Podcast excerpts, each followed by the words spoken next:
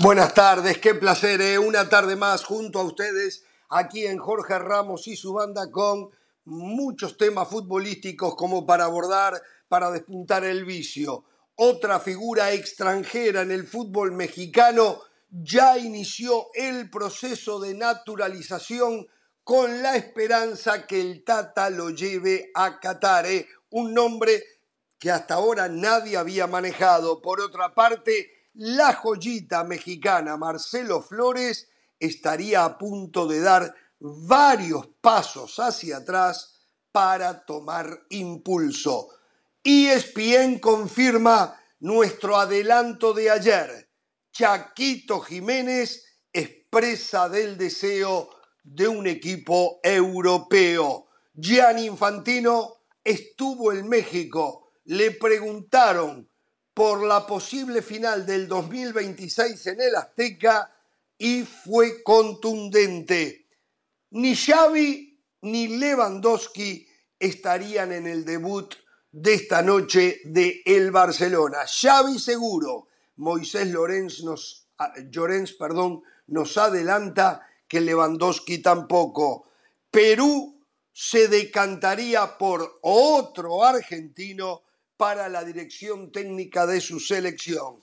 Iremos a Guadalajara porque mañana Chivas se enfrenta a León. ¿Está disponible Ormeño para jugar frente a su ex equipo? En un ratito, Jesús Bernal desde Guadalajara. Damas y señores, eh, el placer tarde a tarde una vez más de estar con ustedes en la banda hoy con Richard Méndez el saludo para el señor José del Valle, que está a horas nomás de partir rumbo a Las Vegas junto con la señora Carolina de las Alas, con Patti Valdés en la producción y un grupo de otros 17 muchachos para que la salida desde Las Vegas, desde San Francisco, desde donde anden sea perfecta y con el nivel ESPN. ¿eh? ¿Cómo le va del Valle?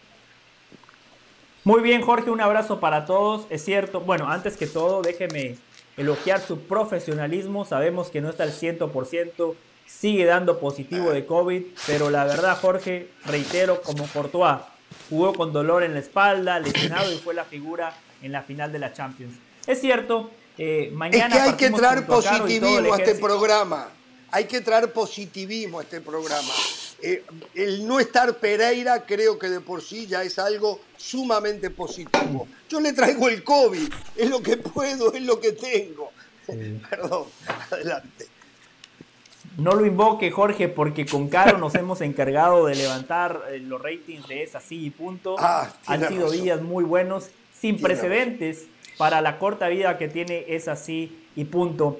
Mañana partimos rumbo a Las Vegas con Caro, con Patti Valdés, con Brian. No tengo la lista del sonidista, de la persona de luces, tampoco 17, tengo, eh, me dijeron 17 en total. Asistente de producción, sí, 17 más o menos, pero el Ferrari ya está apartado, Jorge. El Ferrari... Ah, pero no entran los 17 en una Ferrari, ¿eh? Ya, no, no, ellos van a ir en una camioneta, en el Ferrari vamos Caro y yo, y ah, quizá Patti y Brian, no más, para cuatro, no más. Eh, por cierto, hablando de ese viaje, Jorge, con Carolina hemos dividido el trabajo. Carolina me dijo, yo me encargo de la porta, yo me encargo de los directivos, tú encárgate de los futbolistas. Así que ya estamos eh, trabajando con Caro, manos a la obra. No prometemos nada, no prometemos nada, pero por lo menos nos vamos a esforzar al máximo y vamos a tratar de conseguir a los invitados, a los protagonistas. No va a estar Xavi, no va a estar Lewandowski, pero voy a estar yo, porque cuando hay fútbol en el sur de la Florida, la gente de fútbol siempre se tiene que hacer presente. Claro, esta noche voy a la cancha, Jorge. Me preguntaron, José, Jorge y Caro, ¿van a venir? Hernán, por favor. Yo no puedo salir. no, puedo salir de mi casa, José, no puedo salir de mi casa. No puedo. Yo, a Richard lo perdonan porque Richard está en Conérico. Yo soy un tipo responsable. Yo no puedo salir a contagiar gente. No, no. Eso. Por supuesto. Bueno. Bueno, eh, ¿qué tal Jorge?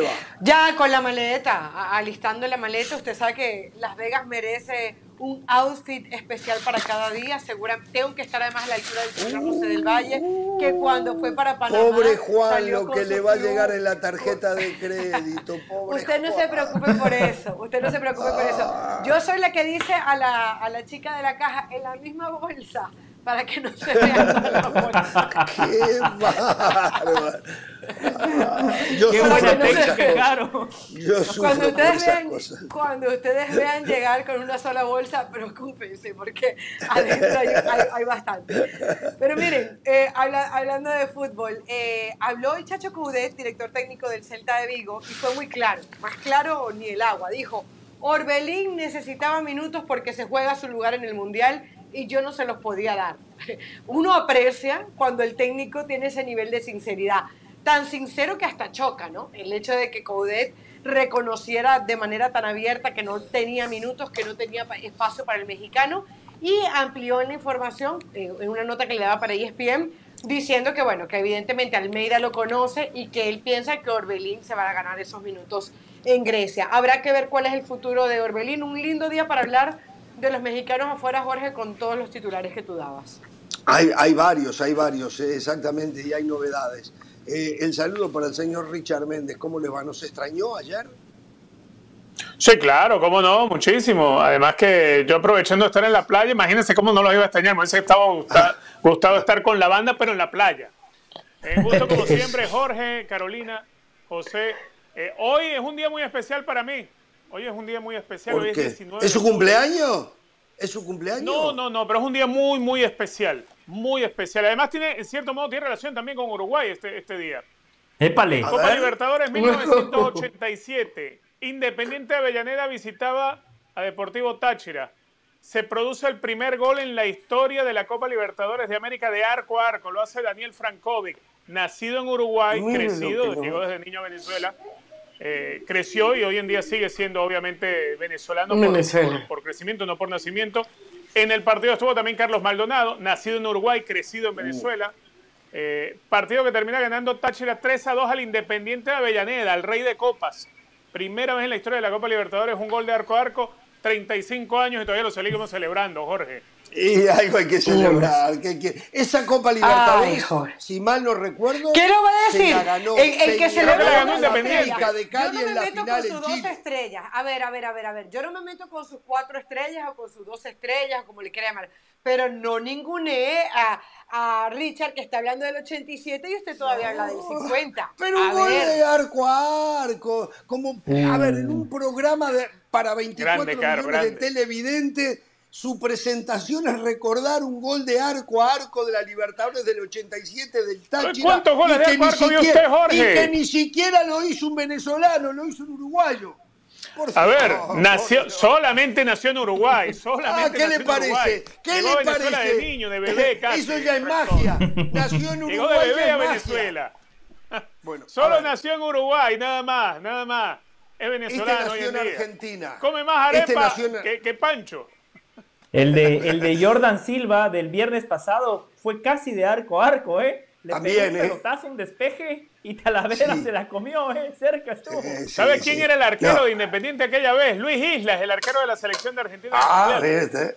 Ah, mire usted. Bueno, a ver, este es argentino. Este es argentino. Y los extranjeros que andan, algunos, no todos, que andan bien en México, ven de alguna manera un cachón, una oportunidad que no la pueden dejar pasar por alto. México no tiene gol. Entonces aquellos que llegan al gol muy a menudo en México dicen, ¿y por qué no yo a la selección mexicana? El tema es que, según eh, César Luis Merlo, un periodista que tiene siempre eh, información de primera mano, asegura que Ibáñez, el delantero de Pachuca, goleador, anda muy bien, ya inició el trámite de naturalización. Y según Merlo, en dos meses la naturalización sería aprobada y la documentación ya la podría tener el jugador para ver la posibilidad de que el Tata entienda que a lo mejor le puede dar una mano a la selección mexicana. Él dice que quiere jugar por México según Carlos Merlo. Eh, no es un tema menor, otro naturalizado, sí, otro naturalizado, pero es que no hay de dónde echar mano. Hoy, aparentemente, el centro delantero de Chivas va a ser Ormeño. Eso creo que es un indicativo absoluto y clarísimo de la realidad a lo que han llevado los directivos al fútbol mexicano. Esto, las decisiones directrices es donde tienen al fútbol mexicano. Entonces, los jugadores que saben que no van a ser convocados por su selección nacional de origen, dicen, bueno, ¿por qué no darle una mano a mi segundo país? También yo tener la oportunidad de utilizar la selección mexicana y la vitrina o vidriera que es un mundial para exponer mis condiciones futbolísticas.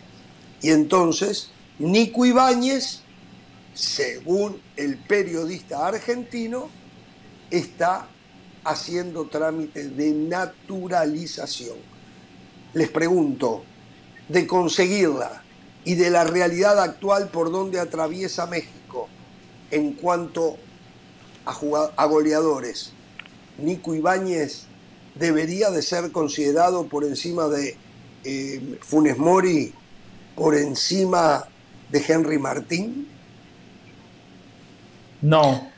Primero que todo, yo eh, esa información que ofrece nuestro colega Merlo la matizaría y recuerdo el reglamento. Son cinco años que tiene que pasar un futbolista en determinado país para Eso es verdad. Eso Ibáñez llegó en el 2018. 2018 le falta un año.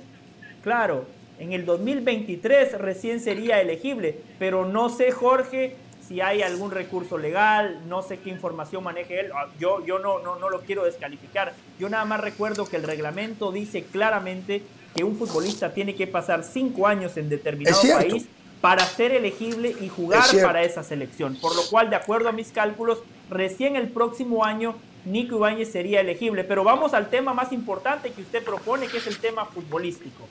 El momento de Nico Ibáñez claramente es superior al de Rogelio Funes Mori, al de Henry Martín, al del Chaquito Jiménez y si quiere al de Raúl Alonso Jiménez. Si hablamos de momento, de actualidad, lo de Nico Ibáñez ha sido fantástico, especialmente desde que llegó Guillermo Almada, porque claramente el técnico uruguayo lo ha potenciado, porque no nos olvidemos lo que había sido Nico Ibáñez antes de Guillermo Almada, un delantero normalito, del montón, que de vez en cuando marcaba goles, pero llegó Almada y se convirtió en el delantero de la Liga MX. Bueno, pero el Necaxa había hecho muchos goles, ¿no? En Atlético San Luis. Pero no muchos. En Atlético San, Luis, exacto, pero no muchos.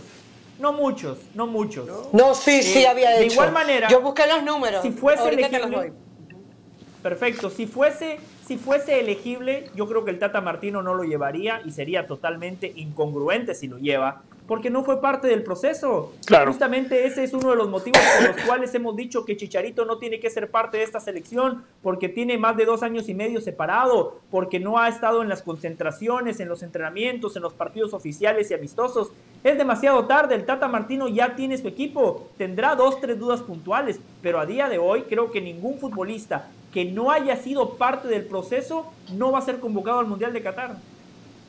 Jorge, mi respuesta es sí, sí debería ser considerado. el momento que vive la selección mexicana es prácticamente extremo. El momento que vive la selección mexicana es de emergencia. No es lo ideal. Yo creo que todos estamos de acuerdo en que todo el mundo quiere que sea mexicano o de la selección para la que juega, pero con los problemas tremendos que está teniendo el Tata Martino, con los problemas tremendos que están teniendo los delanteros que ha convocado ya el Tata Martino, con los problemas extracancha que ya ha tenido el Chicharito Hernández, con un Henry Martin que no se logra ser titular en su equipo, con un Rogelio Funes Mori que va por el mismo camino y hace rato que no brilla como goleador, y con una lista que se ha ampliado a 26 jugadores, yo creo que no es descabellado llamar a un Furch, a un Nico Ibáñez, y termina aplicando. Para complementar la información de, José, él debutó con, eh, con Atlético San Luis el primero de abril del 2018. Era comienzos, eh, eh, da el tiempo que justamente está comentando José. Estamos hablando de casi cinco años, pero no llegan a ser cinco años. Probablemente la información que da este periodista sí tenga que ver con que se está buscando naturalizar, pero no que sea ya, que ya esté naturalizado, que ya sea elegible. Entonces, una cosa Él habla que en dos meses estaría, estaría listo, pero no, lo que dijo ah, José dio por tierra, no, totalmente. dio por tierra con esa posibilidad, porque legalmente no va a poder jugar. Ahora, yo les quiero compartir algunos números, esto es por año, porque aquí no dividen clausura y apertura. 23 goles en 2018-2019. 14 goles 2019-2020, 13 goles 2020-2021, 17 goles 2021-2022 y ahora en tres partidos dos goles. Es un hombre gol, Nico. No, no, Lo que pasa es que pasaba desapercibido con el Atlético de San Luis y, con Pachuca hasta que llegó el mar. A ver, yo, yo, bueno, yo no es que estoy en contra. Yo no es que estoy en contra de que a Nico Ibáñez se le considere para el tri. El tema es que se evalúa y se trata de buscar lo mejor dentro del torneo mexicano para llevar a la selección y lo mejor en cuanto a goleadores son extranjeros. Que no hay referentes mexicanos en el extranjero que hoy puedan darle los resultados que espera el Tata Martino. Más allá de hoy en día tener una generación en la cual está Raúl Jiménez, está el Tecatito Corona, que juegan en Europa. Yo creo que el problema del Tata Martino es evidente. Hay mucho, mucho por hacer y creo que es el momento donde el Tata Martino tiene que tener algo de liderazgo para tratar de limpiar el camino. A ver, México necesita eh, tener un buen mundial. México tiene un grupo muy difícil por delante. Si yo creo que el Tata Martino puede tener ese liderazgo, es tratar de limar las perezas con el, con, el chicharito, más allá de lo, que, de lo que puede ocurrir dentro del vestuario. Por eso hablo del liderazgo del Tata Martino. Él tiene que solventar esa situación ante el plantel, tiene que solventar esa situación ante los directivos de la Federación Mexicana de Fútbol. La llegada de, Nico Ibáñez a la selección me gustaría, pero yo creo que tampoco termina siendo la solución. La solución no pasa ni por Nico Ibáñez ni por Chicharito. La solución está en que hoy México no tiene referente gol realmente mexicano. Ni bueno, pero Nico Ibáñez puede pasar a ser uno. Pero es un recurso. tampoco le rinden al tri. Es, no es una solución, pero es un recurso. exacto. Que no va a poder ser exacto, es un recurso. Del Es un, es como, usted se cortó y le pusieron, le pusieron una bandita nada más. Y ya. Ah, no, pero, en eso tenemos que coincidir. Estamos de acuerdo. El problema es mucho más de fondo. Claro que sí. Nico Ibáñez sería una bandita, una curita, nada más. De eso estamos todos de acuerdo. El problema de México es mucho más profundo, que no se va a arreglar de aquí al comienzo del Mundial, que es lo que estamos planteando acá. ¿Eh? Entonces, eh, eh, la verdad, yo creo que no se va a dar, por lo que acaba de decir José del Valle, pero que si Ibáñez lograba el objetivo y bajo reglamento era convocable, me parece a mí que el, Tata lo tendría que llevar. No va a pasar. Y el Tata no va a tener que tomar esa decisión. Sí. Y le digo algo, desde lo futbolístico hasta sería mejor que Julio Furch, porque sí, claro. lo de Julio Furch y a ver, ¿por qué Julio Furch brilla en el Atlas? Porque Coca practica un fútbol directo donde constantemente hay que buscar al delantero para potenciar su juego aéreo. Todo gira alrededor de Furch, ya sea para que él juegue como poste, como pivote. También le tiran la pelota para que él de espaldas a la portería la aguante, haga la pausa para que los futbolistas de segunda línea pisen el área contraria. El Tata Martino juega otra cosa. Al Tata Martino le gusta el delantero que se pueda asociar, que pueda ser parte del juego. Le gusta el delantero que cuando salga del área sea uno más a la hora de generar. Al Tata Martino le gusta que su equipo tenga un rol protagónico, le gusta atacar con mucha gente. Ahí, dentro de esas características, Nico Ibáñez encajaría mejor. Y otra cosa, cuando usted nos daba la información, Jorge, que, nos presentaba el colega argentino, usted decía, Nico Ibáñez aparentemente quiere jugar para la selección mexicana. Basta ya, basta ya de la hipocresía. No es que quiera jugar con la selección mexicana de fútbol. Él dice, con Argentina no me alcanza porque tengo que pelear con Lautaro, con Dybala, con Julián Álvarez y con muchos otros delanteros. En México tengo vía libre para jugar un mundial. No hay ningún sentimiento entre Nico Ibáñez y la selección mexicana de fútbol. y ese es el eso lo tenemos claro. Pero eso está por descartar. como un plato de segunda mesa. Pero José, eso es una obviedad. José, eso es una obviedad. Exacto. O sea, yo creo que es como, ay, a mí me gustaría jugar con el Sevilla. Ah, probablemente preferiría jugar en el Real Madrid, pero sabes que no te alcanza para el Real Madrid. Exacto. Me gustaría jugar con el eh, eh, Oviedo. O sea, evidentemente todos queremos algo mejor. Ah, yo, yo quiero vivir en una mansión con una piscina, un jacuzzi, tal, tal. Ah, pero me gusta donde vivo. No es que soy hipócrita, es que no, no llego hasta allá. Así cada quien. Obviamente Nico Ibáñez quiere jugar o Furch quiere jugar en la selección mexicana porque todo el mundo sabe que lo de Argentina no se va a dar. No es que esté, no es que prefería Estados Unidos a México. Esa discusión juegan en México por malos, no por buenos. Claro, no, eso no es verdad. No, no, eso es un disparate. No, no, que no le alcance para jugar en una selección de primer orden como la Argentina no significa que es malo. De nuevo, Porque para de nuevo, aquel que no está en el primero de los primeros es un fracasado. Mire lo que usted acaba de decir. Juega el México por malo y no por bueno. No es así.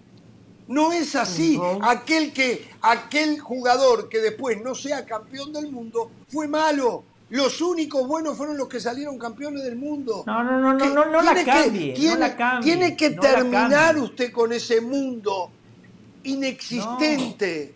Tiene que terminar con eso, que los únicos que sirven, pero, es que, la son gente buenos, son los que ganan. José. No, no, no, a ver, no, es lo suficientemente bueno para jugar en Argentina, estamos de acuerdo. Ahora la está cambiando, ahora la está cambiando. Juega usted. Usted dijo algo muy duro. dijo algo Nunca muy le alcanzó. Nunca le alcanzó para jugar en Argentina. ¿Por qué? Porque no es bueno para la selección de Argentina, pero para México le alcanza. Es decir, aquí soy pero malo, pero soy bueno acá. No, no, no, no. José, pero a Pachuca se llega por bueno. José, a Pachuca se llega por bueno. hagamos, hagamos, entonces, Nico Ibáñez es, malo, es, tan malo que, a ver, comparemos un jugador de segunda división con Nico Ibáñez. ¿Quién es mejor? O sea, lo que pasa es que estás comparando siempre hacia arriba. Todo el mundo Pero lo comparo con Boca. a ver, Lo que pasa es que en tu frase hay desdén. En tu frase hay desdén. En tu, en tu, en tu análisis hay México es malo, Pachuca es malo, la selección es un, un plato de segunda mesa. No, es una, es así lo ven ellos. Para mí no. Claro, así lo ven ellos. Para mí no. Para mí la selección de cualquier país es sagrada. Ellos lo ven como un plato de segunda mesa. Hay, algo que, es claro, a ver, saliendo un poco de... Que no jugara entonces en la selección, que no fuera la selección, porque es un desprestigio No, lo que yo sugiero, lo que yo sugiero es lo que decía Richard, basta de buscar curitas, basta de buscar la, ah, solución del momento, vamos con una solución más vamos profunda, a tratar, acabemos con tanto extranjero, en este programa de mantener todos los ese es otro tema, pero ese es otro tema, ese es otro tema eh, que donde yo no puedo estar más de acuerdo. Lo he planteado sabe, acá. ¿sabe, el problema, ¿sabe cuál sería el, gran mal que le podría pasar a México en este mundial? El gran mal que juegue el quinto partido. Porque se van a creer que está bien, que como funciona la dirigencia del fútbol mexicano está bien. Ese podría ser el peor de los males para la realidad de lo que es el fútbol mexicano y lo mal dirigido que está por sus dirigentes. Que jueguen el quinto partido. Claro. Porque igual, igual lo que está mal hecho sigue estando mal hecho. Y sí, pasa, en el fútbol hay milagros. Y de repente, bueno, venimos de milagro en la Champions, de repente en el Mundial hay un milagro y México juega el quinto partido. Eso hace que se arregle todo lo mal que hoy criticamos todos, porque creo que no hay ningún sector del periodismo y mucho menos de la afición que no acepte que en México a nivel directriz está todo mal. Está todo mal. y no lo puede Lo que pasa es que nadie quiere perder, Jorge. Todo el mundo entiende que está todo mal, todo el mundo entiende que tiene que haber ascensos y descensos, todo el mundo tiene que eh, eh, sabe que tiene que jugar menos extranjeros, pero nadie quiere sacrificar el mundial.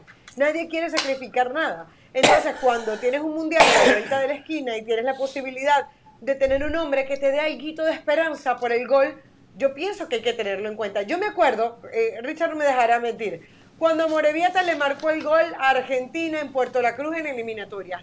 Nadie se acordaba que Amorebieta era del Athletic Club Bilbao y que había nacido en Venezuela, pero no se había criado futbolísticamente en Argentina.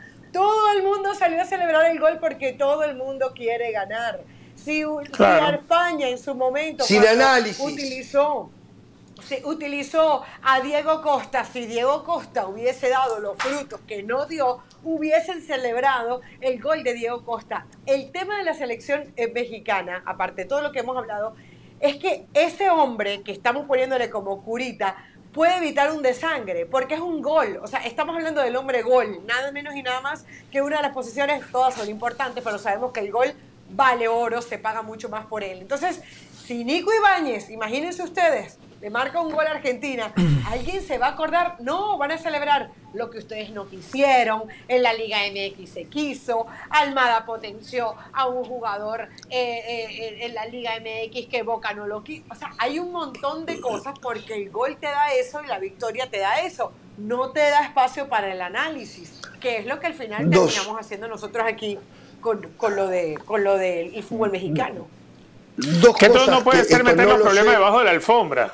Eso es lo que me eh, parece, lo, que, me pasa con México. Voy a contestar a Richard Méndez, se lo voy a poner en su lugar a Richard Méndez ahora, pero primero. A ver, póngame. Eh, esto, esto yo no tengo, yo no tengo información en lo absoluto, pero sí tengo una sensación enorme y absoluta de que después del Mundial, no importa lo que pase, así México sea campeón mundial, el Tata se va.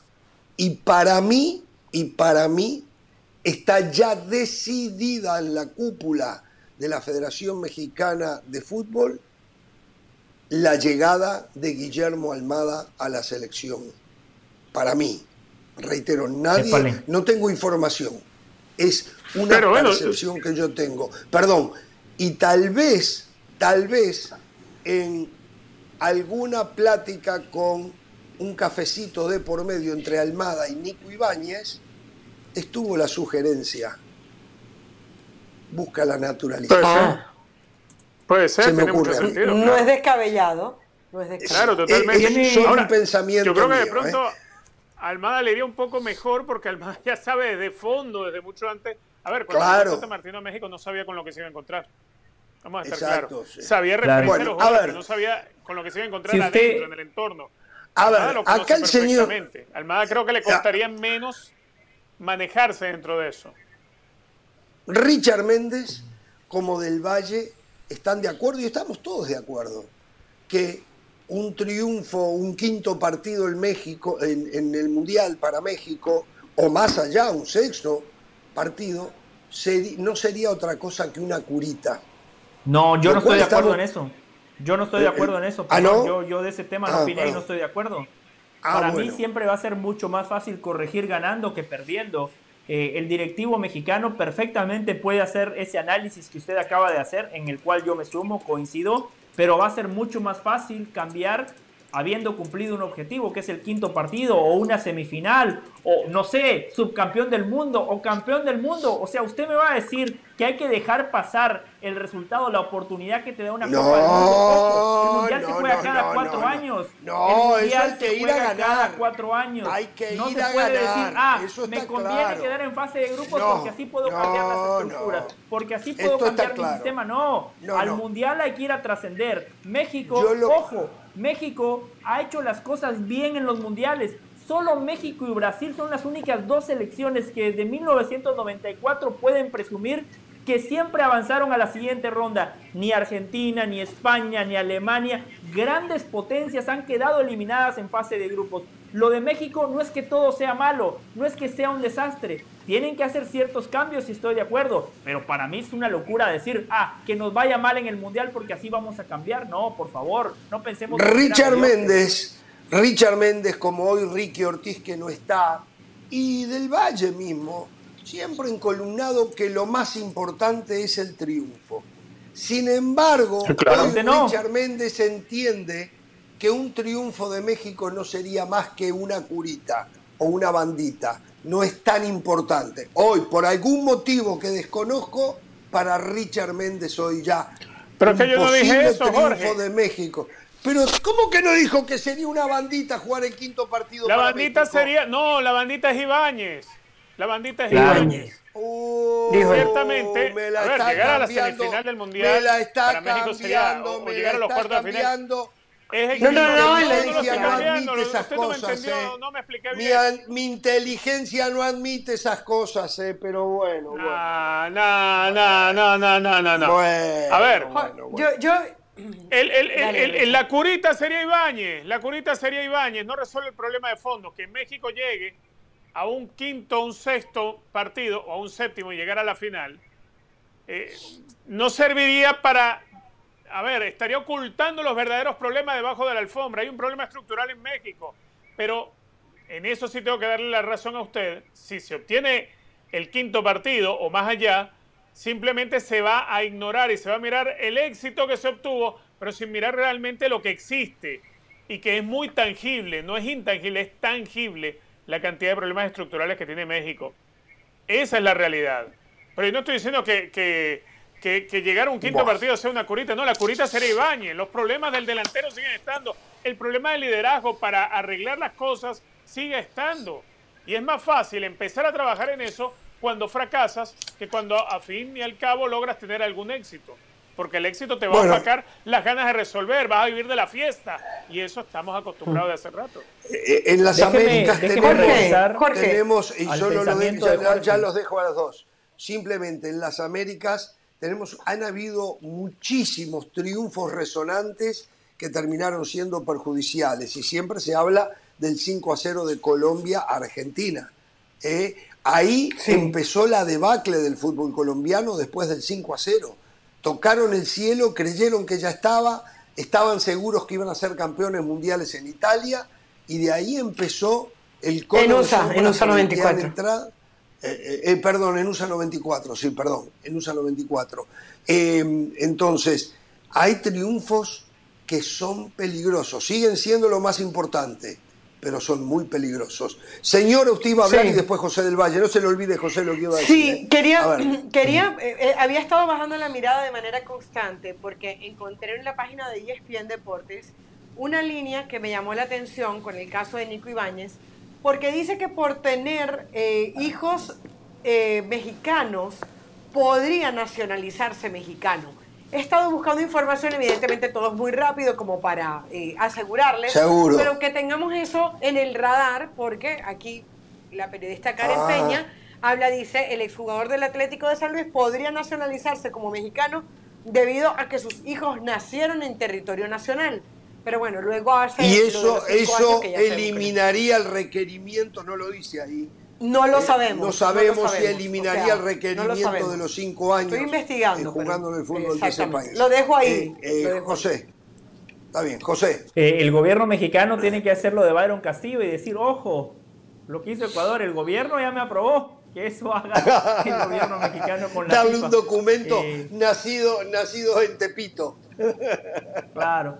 Este, no, eh, Jorge, su pensamiento es bueno eh, y creo que Caro, Richard o cualquier persona de fútbol pondría a Guillermo Almada como un candidato natural.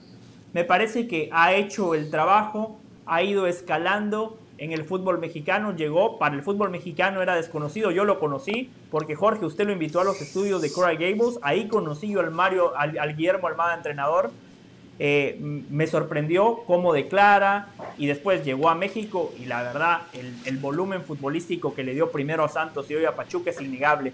Pero después aquí ya nos metemos en otro terreno. Si fuese nada más fútbol creo que no hay duda, ¿no? Guillermo Almada tendría que ser un candidato natural. Ahora vamos a cómo se maneja el fútbol mexicano. Guillermo Almada jugaba para Santos Laguna de Torreón, Grupo Orlegui se va por la puerta de atrás de Grupo Orlegui y hoy juega o dirige a Pachuca, que es del grupo del señor Martínez, rival. el grupo Pachuca. El grupo rival. Y hoy, hoy Grupo Pachuca es la oposición a Orlegui, a Televisa, a TV Azteca. Entonces se tendrían que alinear todos los astros, tendría que haber realmente un cambio estructural en el fútbol mexicano para que los grupos, los Orlegui, los Televisa, los TV Azteca acepten que el entrenador de Grupo Pachuca sea el entrenador de la selección mexicana. José, José, la hipocresía en el fútbol está a la orden del día. Si hay algo a cambio, vaya. José. Sí. ¿Saben por qué parte me voy yo? Solo quiero decir una cosa, y, ya la dejo, señora. Y José tiene más memoria que yo en esto. En la última nota que hicimos con Guillermo Almada acá, algo que destacó Guillermo Almada, el jugador que más kilómetros recorre en Pachuca. ¿Quién fue? Nico Ibáñez. Nico Ibáñez, ¿se acuerdan ustedes? Que dijo, dijo hasta la cantidad de kilómetros, ¿eh? Eh, siendo un 9 referente, un punta, dice, ustedes se sorprenderán, pero es el jugador que más kilómetros recorre en la cancha es Nico Ibáñez. ¿eh? Simplemente. Sí, señora. Sí. Yo cuando José estaba hablando lo de mm, cómo se maneja el fútbol mexicano, pensaba era en Almada como técnico del fútbol, de la selección mexicana, por todo lo que hay alrededor. Es decir, no sé si ese pensamiento de Almada, del trabajador, del trabajo de cancha, permita que sea tan flexible como un piojo en algún momento, como lo está haciendo el Tata y me parece que está también un poco cansado, compromisos comerciales, jugadores que hacen de diva, es decir, hasta ahora el perfil que yo he visto de Almada es un técnico trabajador, pero que, que ha estado en equipos del bajo perfil, o sea, que Pachuca sea todo lo que sea, la Universidad de Deportes, son de bajo perfil, se queda con jugadores que de repente eh, le obedecen. Vamos a ver qué pasa con la Chofi, porque eso es un tema que no hemos analizado y la Chofi es muy de, de ese otro perfil que estamos hablando. Entonces, sí me llama la atención si Almada realmente, evidentemente, él, quiere estar con la selección eh, mexicana, pero todo el mundo sabe que el contexto de la selección mexicana es completamente diferente. Y alguno podría pensar, ah, pero es que en Uruguay va a tener a Cavani y a Suárez, pero es que Cavani y Suárez son de respetar, son de decir el maestro hasta hace poco con, con, Tavares. No es el equipo mexicano. A ver, una cosa, eh, esto tampoco tengo información. Escuché a alguien decir que Diego Alonso, hoy técnico de la selección uruguaya, extraña el día a día. Esto le pasa a muchísimos técnicos de selecciones nacionales. ¿eh? extraña el trabajar, el ir, Matosas uno, el ir todos los días a entrenar. Yo no sé si esto lleva a que Diego Alonso después del Mundial diga, bueno, ya cumplí el objetivo, dirigí a la selección de mi país, ahora voy a buscar nuevamente eh, tener un trabajo día a día. No lo sé, simplemente alguien lo comentó, no sé qué tan cierto es, en lo absoluto lo puedo asegurar. Pero si eso, si por algún motivo Alonso no, o porque tenga muy mal mundial, Alonso no continúa, bueno, ahí Almada pasa a ser, me parece a mí, el uno o el dos, porque ¿Y está el cacique medida. Yo creo que Aguirre, por lo menos no con esta dirigencia no va a correr. Aguirre está muy desilusionado eh, con la dirigencia. el cacique Medina es otro. Sí, por cuatro, por cuatro partidos. Los dijo. no, no los dijo nosotros.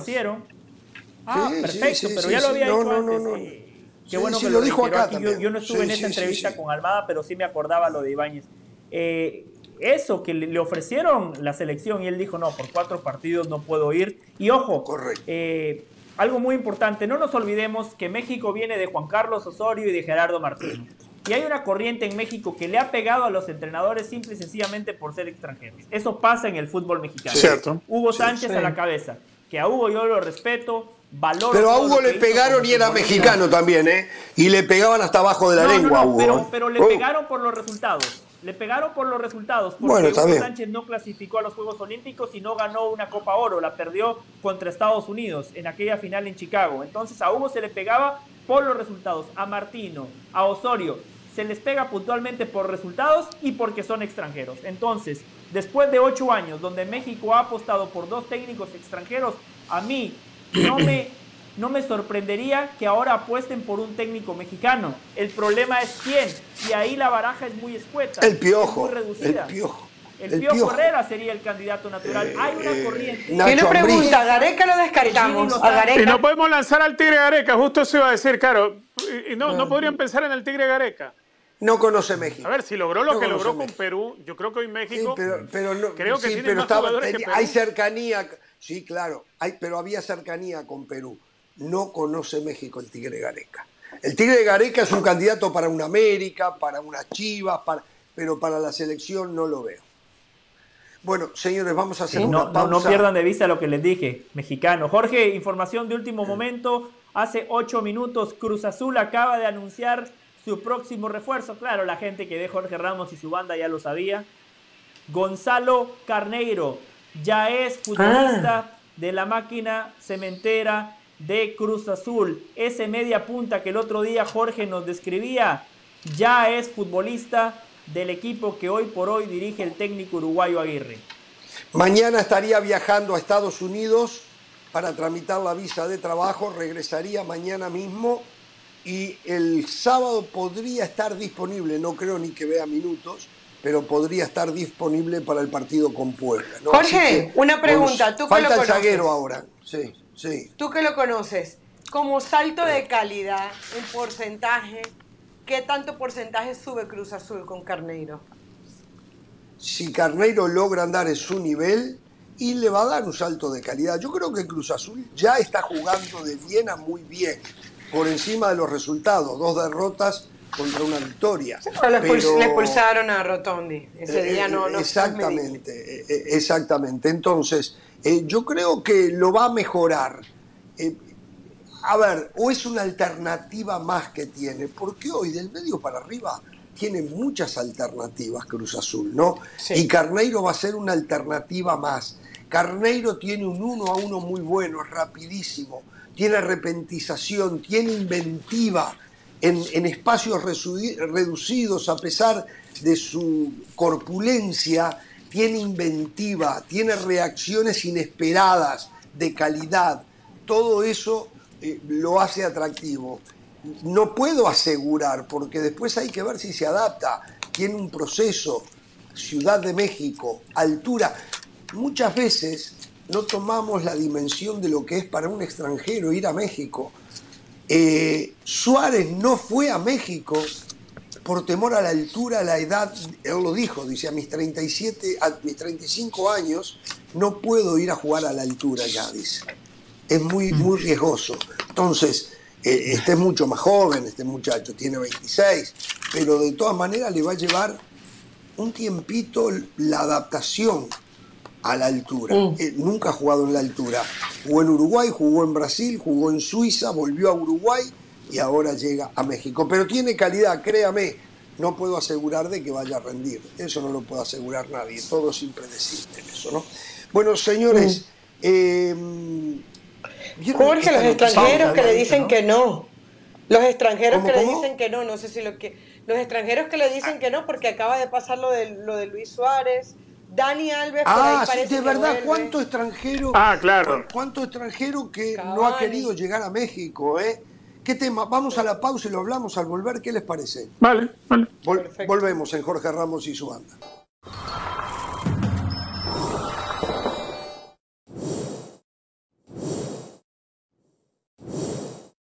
La editorial del día es traída a ustedes por State Farm. Como un buen vecino, State Farm está ahí.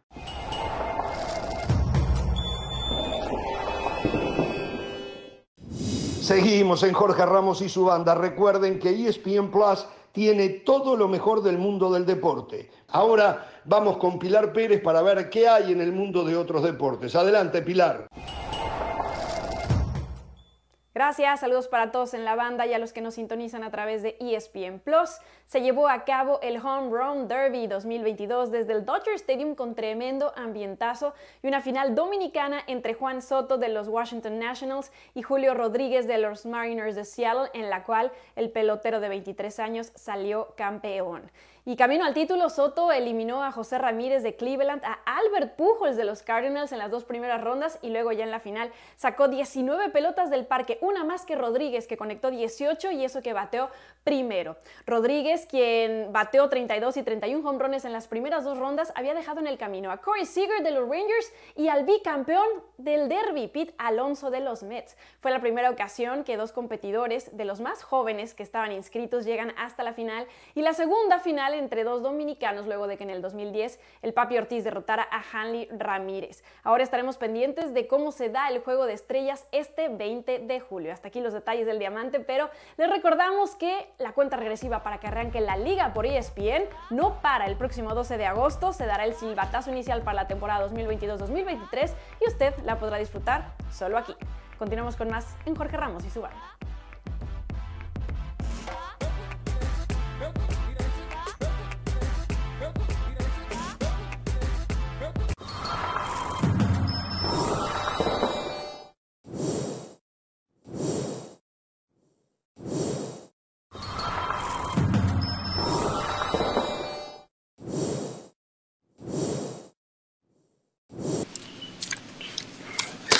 Muy bien, continuamos en Jorge Ramos y su banda. A ver, un par de noticias simplemente. Eh, el exfutbolista argentino Maximiliano Maxi López, aquel que surgiera en River de Argentina, que tuviera pasajes por el fútbol italiano, que estuvo en el Barcelona, eh, creo que terminó en el gremio de Porto Alegre o por allí. Eh, el ex esposo de la hoy esposa de Mauro Icardi, eh, Por ahí hubiera arrancado. es el nuevo propietario del Birmingham City de la Championship. ¿eh? Es el líder de un grupo de inversionistas que adquirieron el, el, primer argentino propietario de un equipo en Inglaterra. Maxi López, entonces. ¿Eh? ¿Qué dijo Richard? ¿Qué dice Richard? No, no, no, que qué bien, que qué bien, de verdad me, Ah, Yo cuando leí la noticia, Jorge, me llamó mucho la atención. Habría que ver los detalles, ¿no? Si va, si va a tener muchos socios, si no, porque yo creo que lo que hablamos siempre, ¿qué tanto dinero da un equipo de fútbol? Un exjugador de fútbol que sabe lo exquisito que puede ser un, eh, eh, el mismo jugador, eh, los números exorbitantes que se están manejando como para ser competitivo. Me llamó la atención la noticia, pero no, eh, lo que pensé fue, oh, Maxi López tiene mucho dinero para invertir en un equipo de seguramente utiliza su nombre, sus influencias y detrás tiene inversionistas, ¿no verdad? A lo Beckham, exactamente, ¿no? Aunque no se puede comparar el nombre de Maxi López con el de Beckham. Eh, en España aseguran que el Villarreal y Cavani ya tienen un acuerdo pero Villarreal tiene que deshacerse de Paco Alcácer.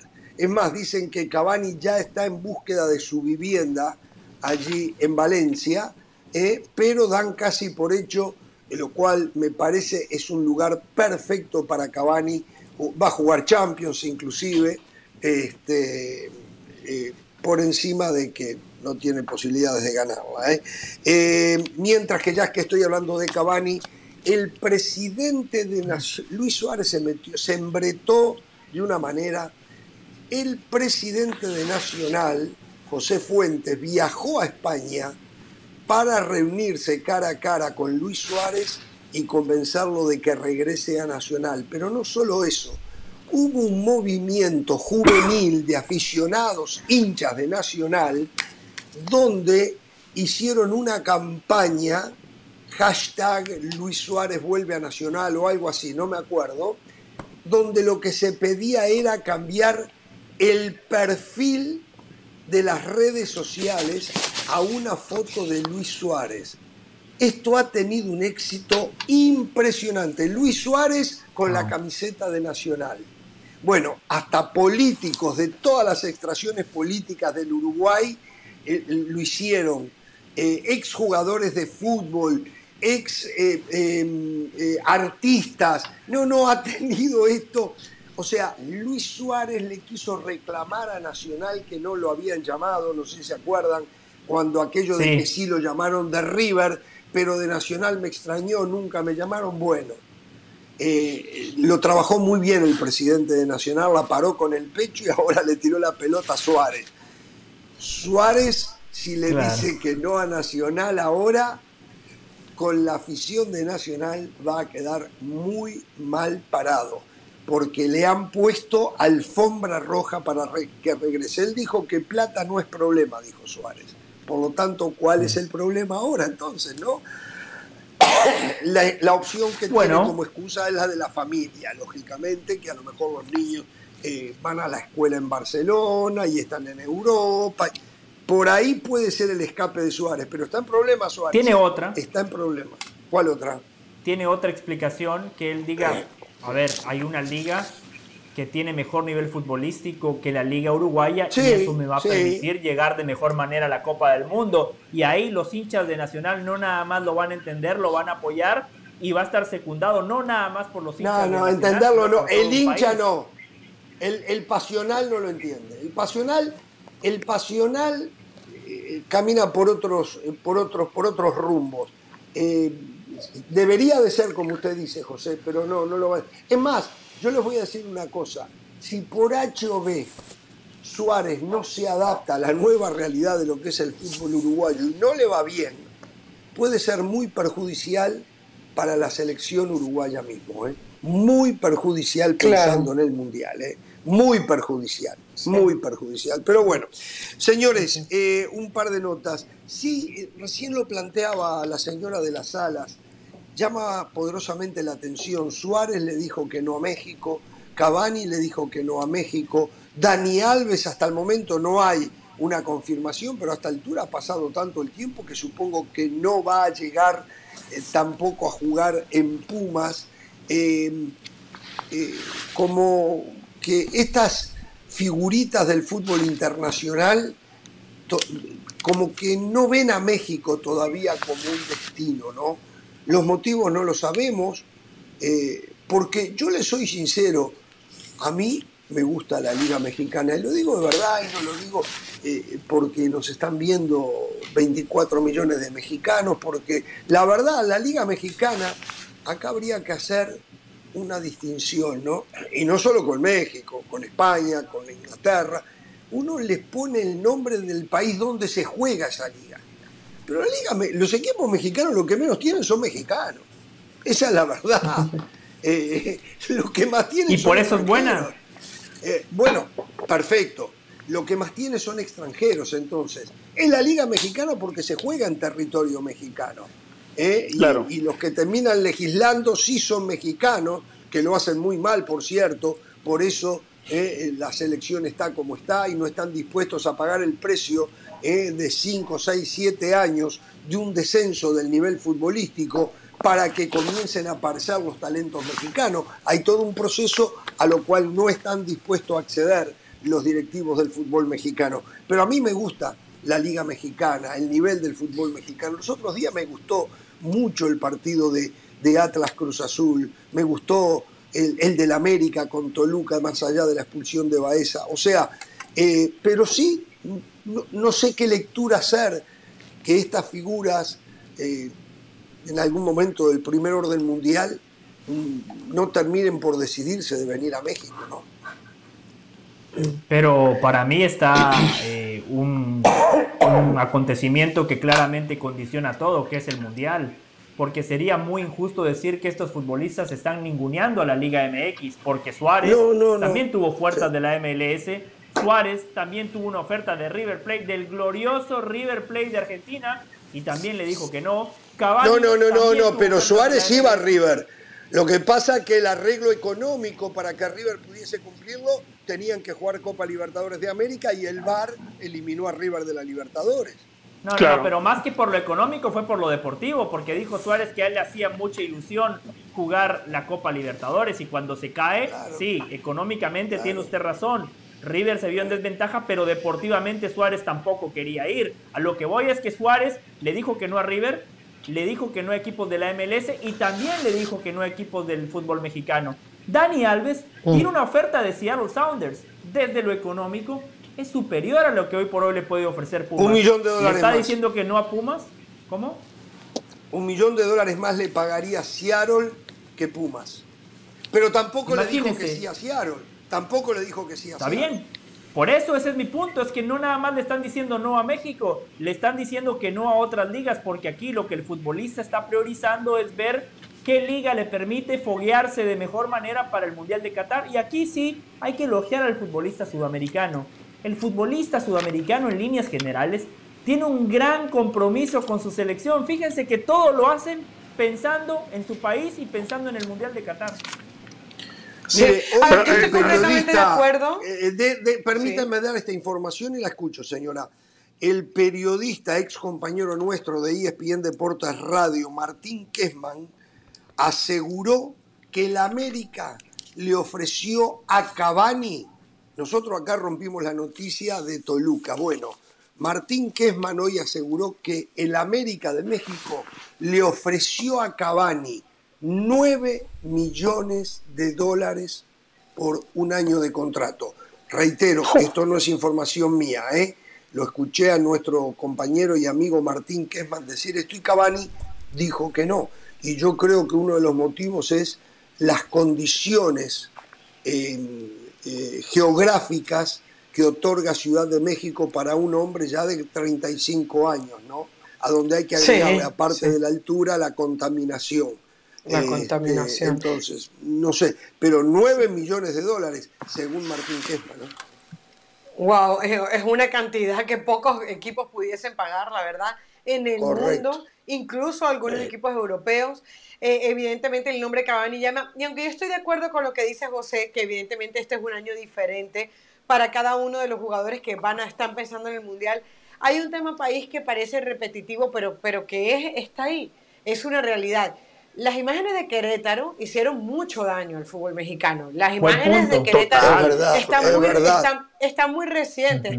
Yo conozco gente que, que, que, no sigue el fútbol tanto y me dice, y, y saben que trabajo con, con, la Liga MX, con el fútbol mexicano, y me dicen, oye, ¿qué fue lo que pasó en México? Es decir, esas imágenes le dieron la vuelta al mundo y son escalofriantes. Yo me acuerdo en algún momento, eh, cuando fue, también hubo un tiroteo, creo, no recuerdo si fue en Querétaro hace algunos años, que también fueron imágenes horribles que le dieron la vuelta al mundo con la gente agachada en el estadio. Entonces, lamentablemente, la imagen... Ah, eso fue en Santos, Caro. Eso fue en Santos, el tiroteo fue en Santos. Hace como nueve años, fue hace como nueve años y recuerdo estando en Venezuela cómo esa imagen llegó a, los ojos. Entonces a veces no es el partido América-Toluca, lamentablemente el que se cuela, no es el Cruz Azul Atlas del cual habla eh, eh, Jorge, sino que lamentablemente es el Querétaro Atlas y aquellas imágenes horribles que nunca se, esclarecieron.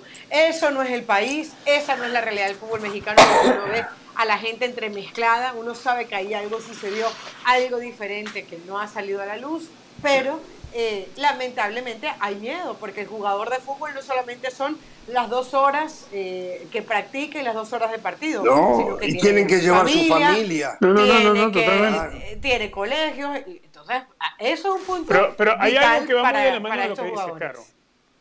Hay algo que va muy de la mano de lo que dice. A ver, ¿por qué un tipo, si estamos hablando de año de mundial, un jugador prefiere estar en algún equipo en Europa, hacer lo posible por quedarse jugando en Europa a meses antes del mundial? Porque se viene la Copa del Mundo eh, algunos desprecian la Liga MX y a la MLS, pero otros vienen a la MLS. Es el caso de Gareth Bale, por ejemplo. Y viene por menos de lo, que, de lo que llegan otros a la Liga MX. Hay, también un sentido de, lo que es el orden, lo que es la disciplina, lo que es vivir en un país distinto. Y, y aquí no queremos sentirnos como que, bueno, nosotros los latinos siempre estamos viendo a Estados Unidos como el rico del barrio, pero es que en realidad si no le puedes garantizar ni siquiera a tus fanáticos, como lo que bien destaca Carolina, lo de Querétaro, ni siquiera le puedes garantizar a tus fanáticos ir a un espectáculo familiar, porque el fútbol es un espectáculo familiar. Si además de eso la propia liga no solamente esclareció, sino que creo que oscureció cuando dejaron de llamar barras bravas y lo empezaron a llamar grupos de animación. Grupo de animación era Timbiriche, por decirlo de otra manera. Es verdad. Entonces el futbolista obviamente tiene que mirarse en todos esos escenarios. ¿Qué hago? Me, eh, tengo una oferta de la MLS y otra de la Liga MX. En la Liga MX, bueno, puede pasar esto. Si eres sudamericano, sabes lo que sucede en Latinoamérica. Y eso, eso, eso es entendible para Suárez, para cualquiera que venga. Quizá podrán, no sé, traer a alguien de otra latitud.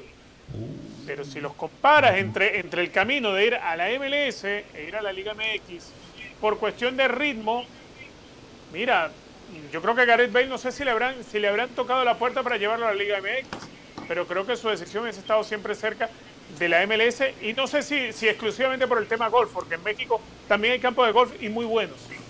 Sí, sin duda. en, Guadalajara, pero bueno, Guadalajara puede firmar peruanos, pero no galeses.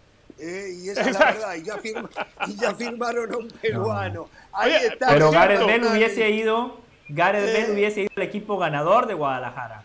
Por cierto, hablando, hablando de delantero, disculpe José, eh, ¿qué irá a pasar ahora con Puebla? Porque ayer, la noche, la, la, lesión de, de, Aristigueta lo deja toda la temporada fuera y parte de la que viene. Ah, no lo sabía. ¿O se lesionó a Aristigueta? Rotura de peroné. Eh, todavía no hay un parte oficial de Puebla, pero sí ya, ya se sabe que va a ser varios meses que va a estar fuera de Colorado. Eh, Aristigueta. Hablando de eso, ¿eh? Eh, está Jesús. Gignac. Está Jesús. Ya, lo vi, ya lo vi, ya lo vi, ya lo vi, ya lo vi. Gignac se perdería el partido contra Atlas. También sufrió un golpe los otros días con Yolo.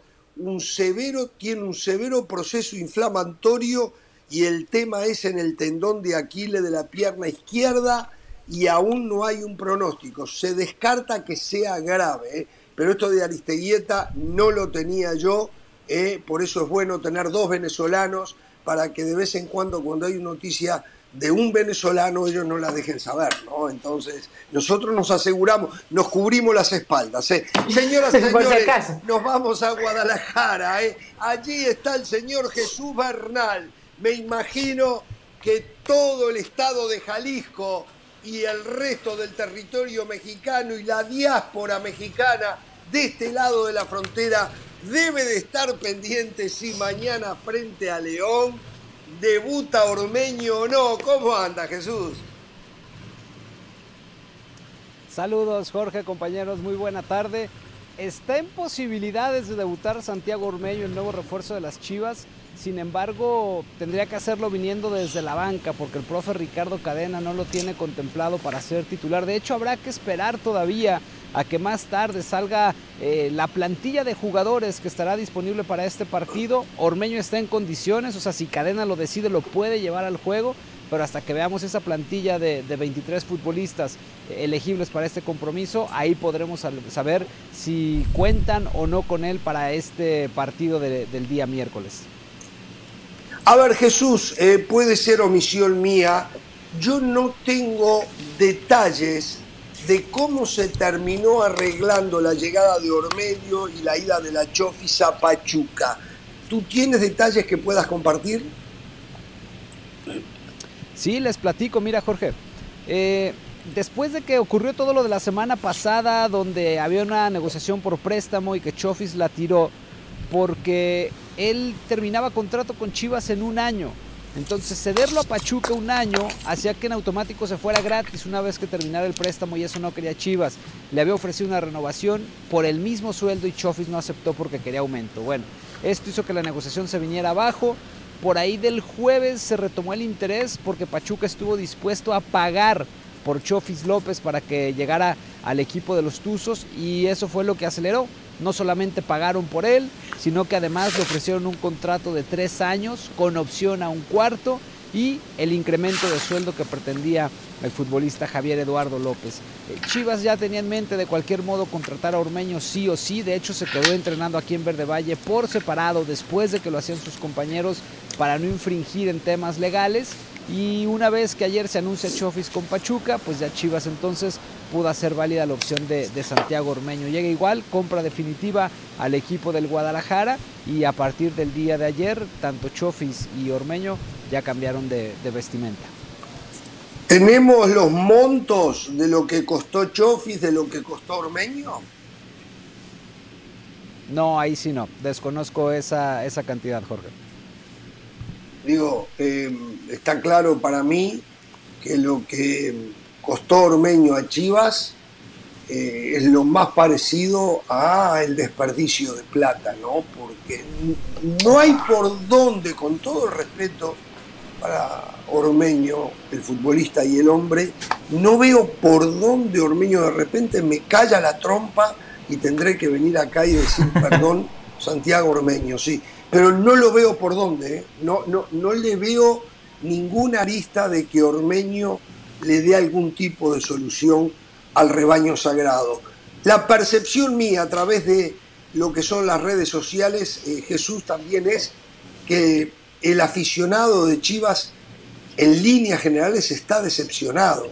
Eh, siente que se le está tomando un poco el pelo, ¿no? Sí, sí, sí, sí, la verdad es que ha estado muy polarizada la, situación con respecto a Chivas en ese sentido, porque hay aficionados que lo ven como, bueno, pues ya está en Chivas, hay que apoyarlo, ya hay que esperar lo mejor de él, ojalá que venga la versión del Puebla, pero por otra parte está la gente que, que no le gustó, uno, por el hecho de que defiende a la selección de Perú, a pesar de que nació en la Ciudad de México, y dos, porque no ven en Ormeño una solución al problema que Chivas tiene en ataque. Entonces sí hay una división de opiniones muy marcada en estos momentos en el Guadalajara y bueno, pues este, habrá que ver, eh, ahí ya nada más depende de Ormeño, ¿no? De cómo pueda responder y, y si es que cambia la percepción de algunos. En líneas generales, ¿cómo se perfila el equipo para mañana? Mañana básicamente repetiría lo que jugó contra Santos. Al profe Ricardo Cadena le dejó buenas sensaciones. Y además esto va a ocurrir porque el plan original era darle un cierto, eh, digamos, eh, cierta importancia al partido contra la Juventus, ¿no? Entendían que este juego era importante para mostrarse ante el mundo y buscaban tirar el cuadro titular, tomando en cuenta que arrancaban con rivales ganables. El asunto es que no le ganaron a esos rivales, la situación se puso compleja y ahora los planes cambian. El equipo titular va el día de mañana contra León y en Las Vegas arrancarán con jugadores que no tienen tanta actividad.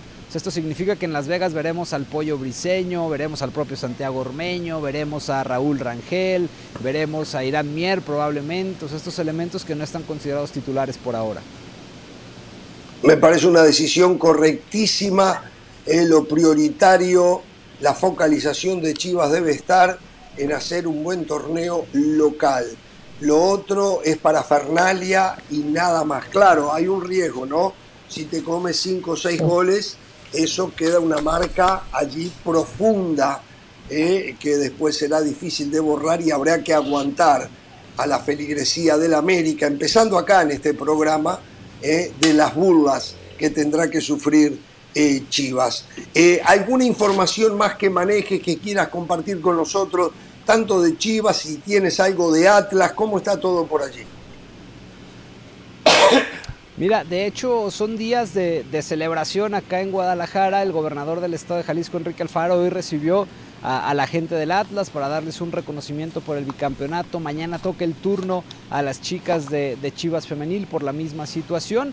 Entonces es, digamos, como la nota local, ¿no? El recibimiento por parte de las autoridades del gobierno hacia con los equipos tapatíos que ganaron el semestre, el semestre pasado. Y con respecto a Chivas, pues nada, mañana los tendrán, no, perdón, el jueves los tendrán ya en los Estados Unidos cuando hagan su viaje a Las Vegas para el partido contra Juventus. José. Allá vamos a estar con Carolina, Jesús. Con Carolina vamos a cubrir ese partido también entre Chivas y la Juve en Las Vegas, que por cierto eh, se está dando lo que yo pronostiqué, Jesús. Le dije que Chivas no ganaba el fin de semana. Le dije que en Las Vegas íbamos a estar con Carolina cubriendo, cubriendo. Dijiste que perdía.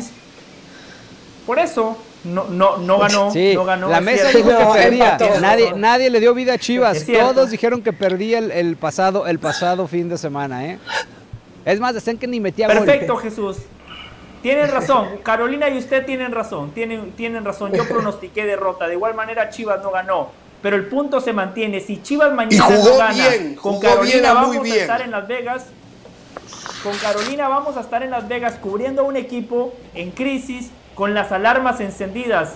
Bajo ese escenario, Jesús, ¿qué posibilidades maneja Ricardo Peláez? Perdón, José, no alcancé a escuchar la pregunta. Aquí como que pasó un camión muy cerca y no te alcancé a escuchar. Sí. Tranquilo, Jesús. Si continúan los malos resultados, es decir, mañana Chivas pierde contra León, o por lo menos no gana, mañana empata, sería un pésimo inicio. ¿Ya Ricardo Peláez maneja otras posibilidades? Mira, hasta ahora no, José. Pues hasta ahora no las tiene, no las ha manejado. Eh, estaban pues enfocados al 100% en tratar de encontrar ese refuerzo que le hacía falta al equipo Y, habrá que ver, ¿no? Evidentemente los técnicos son hijos de los resultados y, aquí nos ha dejado claro Peláez que en algunos casos nos ha tocado el corazón, ¿no? Como en su momento Luis Fernando Tena lo echó después de tres malos resultados. Entonces, eh, pues es un tema a, considerar. Al día de hoy no, pero no sé si la cosa cambie el próximo jueves. Y para finalizar, ya dejo a Caro y a Richard, los refuerzos puntualmente, Mozo y ahora Ormeño, fueron pedidos por el técnico. El técnico dijo, estos son los futbolistas que me interesa o fueron refuerzos de Ricardo Peláez. A ver, ahí, ahí habría que hacer una, acotación, porque sí he leído que ah, comienza a trascender esta información. Les platico cómo es el tema. Cadena pidió tres, tres posiciones para reforzar en su equipo. Lateral derecho o carrilero derecho, medio de contención y volante ofensivo. Le cumplieron en dos, en el lateral y en el, y en el contención. Lo del volante ofensivo con Orbelín Pineda no se pudo. En el momento en que se rompe JJ Macías, es el propio Cadena el que le pide a su directiva que deje de buscar un mediocampista de ataque para ir por un centro delantero. Está claro que Ormeño no era la alternativa número uno, no era el que tenían en mente, eso está clarísimo, y no solamente Ricardo Cadena, sino la propia directiva. Pero tocaron la puerta de Henry Martín, estuvieron cerca y no se pudo por la lesión de Roger Martínez.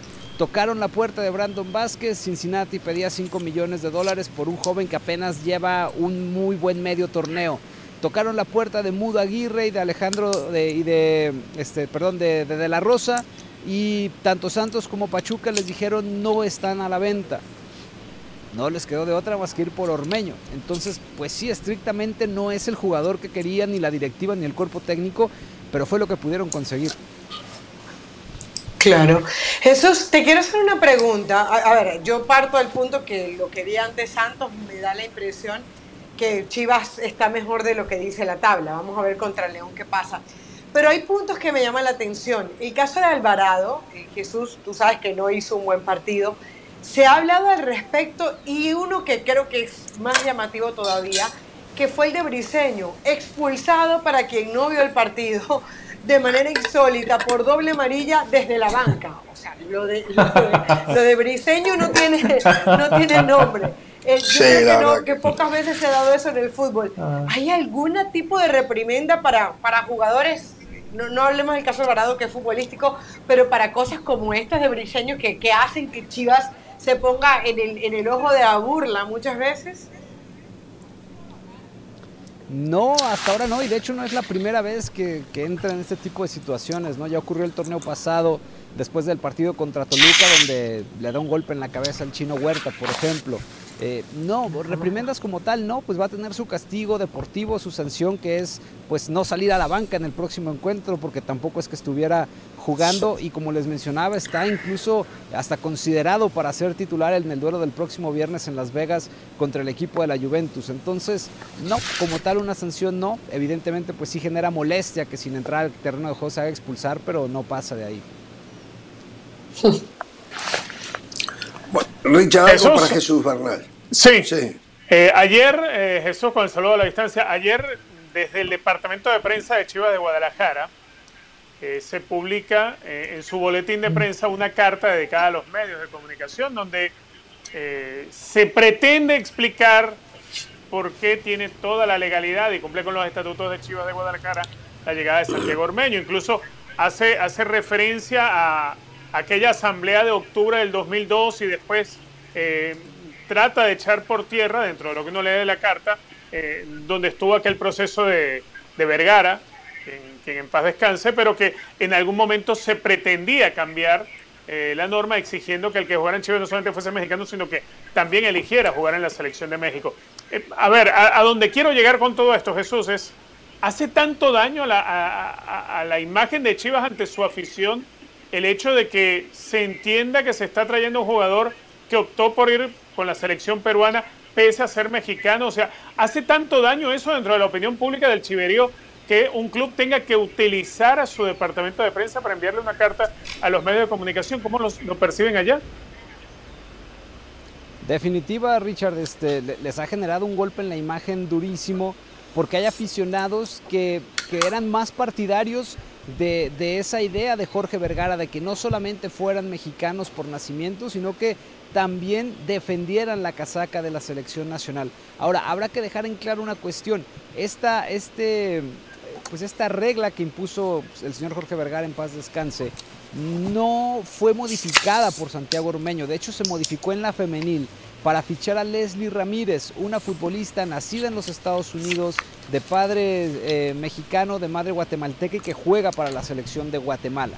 Entonces, ella es el primer caso, de hecho, que le tocó pues llegar a Chivas y defender a otra selección. Ahí es donde se modifica, o más que se modifica, se quitó, digamos, ese, ese apartado que le agregó el señor Jorge Vergara a los estatutos del Guadalajara. Hoy ya no existe y por eso Ormeño llegó sin ningún problema. De hecho, hay un caso muy significativo que fue el de Alejandro Sendejas, que cuando Matías Almeida lo trae a las Chivas, él era todavía parte del proceso de la selección de los Estados Unidos a nivel inferior y lo obligaron a renunciar a, la selección norteamericana para poder jugar en Chivas. De hecho, en el medio, en el país, en este diario ya también electrónico ¿no? que existe, hay una entrevista que le hacen y donde explica toda esta decisión y el por qué tomó esta determinación de renunciar a los Estados Unidos. Entonces fue algo que sí llegó a aplicar en Chivas, pero que al día de hoy quedó eh, olvidado ya.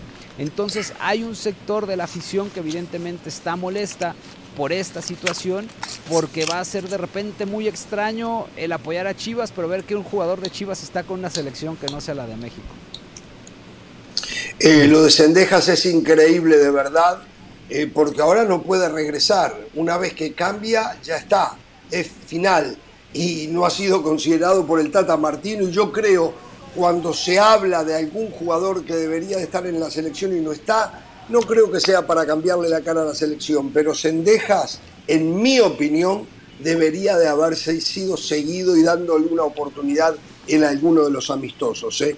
Me parece un jugador eh, muy, pero muy interesante, Sendejas. Bueno, te mandamos un abrazo, Jesús, te agradecemos muchísimo por este informe y seguimos en contacto. ¿eh?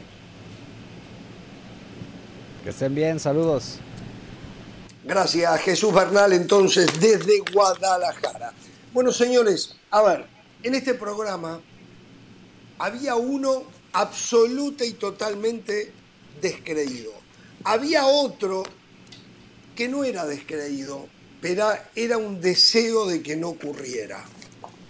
Eh, pero el uno que era descreído insistía que él no veía, que él entendía que no había forma de que Robert Lewandowski llegara al Barcelona. Hasta ahora, hasta el sábado, seguía con esa cantaleta. Hasta el viernes, el último día del programa. Seguía con la cantaleta. Él insistía que los alemanes no lo iban a dejar ir, que no había forma. Nosotros le decíamos que se sacara la idea con peine fino de la cabeza que Lewandowski de nombres. iba a jugar. No, me lo está tirando a mí, va conmigo. No es necesario. Mañana, yo lo atiendo, no hay problema, Jorge, yo lo atiendo, decía. mañana a las 12 del mediodía, Lewandowski va a ser presentado de manera oficial, 12 del mediodía del este de los Estados Unidos, 6 de la tarde en Barcelona. Lewandowski ya es jugador del Barcelona, va a ser presentado de manera oficial mañana. Em, el técnico, el técnico del Bayern Múnich, como nuestro compañero Richard Méndez acá, está incrédulo. Él dice que no entiende, y lo tengo acá en inglés lo que dijo, cómo han adquirido tantos jugadores, no solo Robert, dice. Es el único club del mundo que consigue comprar jugadores sin dinero es extraño y malo. Eh, yo creo que Nagelsmann está equivocado, que no lo compran sin dinero. Consiguieron dinero y tienen dinero para comprarlo. Por eso lo compran. Este, pero yo entiendo el dolor que debe tener un técnico que llegó a un club con todas las pretensiones del mundo y que se le vaya a su mejor hombre. Pero cuidado también, ¿eh? Se terminó en Jorge Ramos y su banda eh, aquel mensaje de que el Bayern Múnich es el único. No, no, no. el Bayern Múnich ya también entró en el juego este de querer competir con los árabes, como lo hace el Real Madrid y el Barcelona, y, entró a gastar dinero. Hoy confirmó la llegada de Matis Delit, junto con eh, el francés eh, español Lucas Hernández. Hoy el Bayern Múnich tiene la saga más cara del mundo. Por ejemplo, recuperó a Ginabri que lo estaba perdiendo, logró eh, renovarlo. Y creo que ya le llegaron un par de jugadores más. O sea, Sí, Gravenbeck, Gravenbeck, Marzawi. Gravenbeck, Mosauri y, Sadio Mané. Esa, y Sadio Mané, Sadio Mané. O sea, se terminó aquello de Bayern Múnich que ellos manejaban muy bien sus finanzas, que no compraban a lo loco, que no sobrepagaban. Bueno, todo eso entró ya en la cuenta del olvido. Pero el golpe duro es para Richard Méndez porque al revés de lo que él pensaba, ahora va a tener que empezar a sufrir a Robert Lewandowski. Me parece Jorge, le voy a decir algo muy simple. Voy a decir algo muy simple. Todavía lo tienen, lo que va a decir ahora es que todavía lo tienen que registrar, lógicamente. Y bueno, la esperanza es lo último. A ver, aquí, aquí todos hemos coincidido que económicamente el ejercicio que está haciendo la Porta para fichar en el club es una atrocidad. Aquí todos hemos coincidido en eso porque está hipotecando futuro. Pero vamos a olvidarnos de eso un momentito. El tema es que todavía Barcelona no está resolviendo los problemas, puede fichar lo que quiera, si no reduce la masa salarial. ¿Qué hace hoy teniendo, a que sí, a Lewandowski, a todo lo que traigan, a todo lo que traigan, a Rafinha, si no puedes registrar todavía jugadores para la liga? Hoy Barcelona Después Pero va a pasar, como le dije lo de Lewandowski, ¿cómo lo van a hacer? No sé pero va a pasar, Richard. Bueno, pero es que no lo puede. O va a pasar. Al día de hoy, al día de hoy tienes a Lewandowski y no lo van a poder usar en la liga hasta que algunos, algunos, no uno, algunos salgan para reducir la masa salarial. Porque el sueldo de Lewandowski hay que empezar a sumarlo ahora. Barcelona está súper recontrapasado en la masa salarial. Por ejemplo, Pjanic parece que va a llegar al Milan. Convencer a sí, pero, no, para que se fuera. no lo contrataron para no usarlo, Richard. No lo contrataron para no usarlo. Va a jugar. o sea, yo entiendo Bueno, pero va a jugar en dónde si no, si no lo logra. Estás en negación. Richard, me preocupa. No, en negación. No, no, no. Permíteme para terminar, claro. Permíteme para terminar. Estás en negación. Y después tú explicas la negación. A ver, antes de que se fichara Frankie de Jong, eh, de, que se trajera a Lewandowski, la solución para el Barcelona para poder traer a Rafinha era salir de Frankie de Jong. No se salió de Frankie de Jong. Está ahí en Miami. Está en la gira del Barcelona. No solamente no salió Frankie de Jong, es que se trajo a Lewandowski, que está con el equipo en Miami también. Barcelona está recontrapasado. Yo no es que estoy negado. El tema es que Barcelona tiene demasiado y todavía no ha convencido a los jugadores de los cuales quiere salir para poder reducir la masa salarial, para poder inscribir a los que fichaste en el torneo. Ese es el problema. Pero va a pasar, a ver si entiende usted. Pero, va a pasar. Estás haciéndolo todo al revés. Estás haciéndolo todo al revés. No, yo que haber no, liberado masa salarial para traer a otro. Y no solamente no liberaron masa salarial, es que trajeron a Rafinha, es que traen a Lewandowski, es que llegó que sí.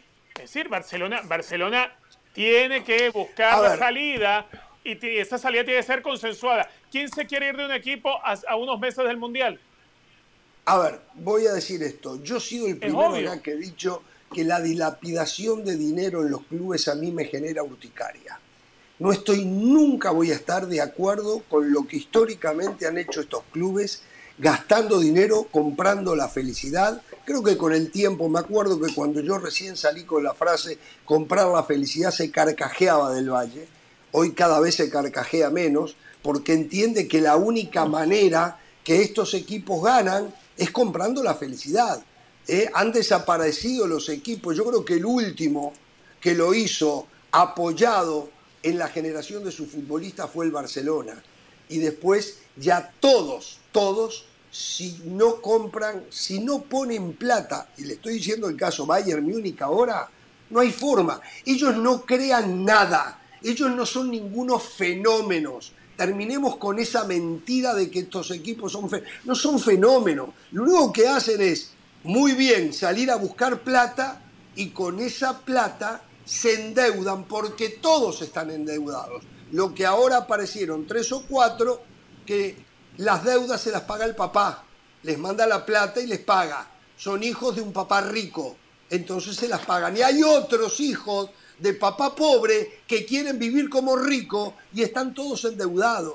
Y se habla del Barcelona porque el Barcelona no solo estaba totalmente endeudado, sino que no tiene la capacidad que tienen otros de tapar las deudas, de que no se les vea la rayita cuando se agachan. Esa es la verdad. El Barcelona se agacha y se le ve todo el trasero.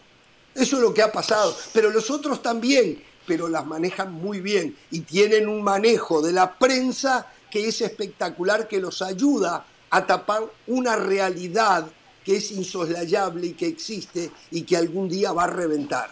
¿eh? Cuando los hombres pasan y las instituciones quedan, en algún momento alguien, alguien va a tener que ponerle el pecho a las balas como ahora le tocó a la puerta por lo que hizo Bartomeu.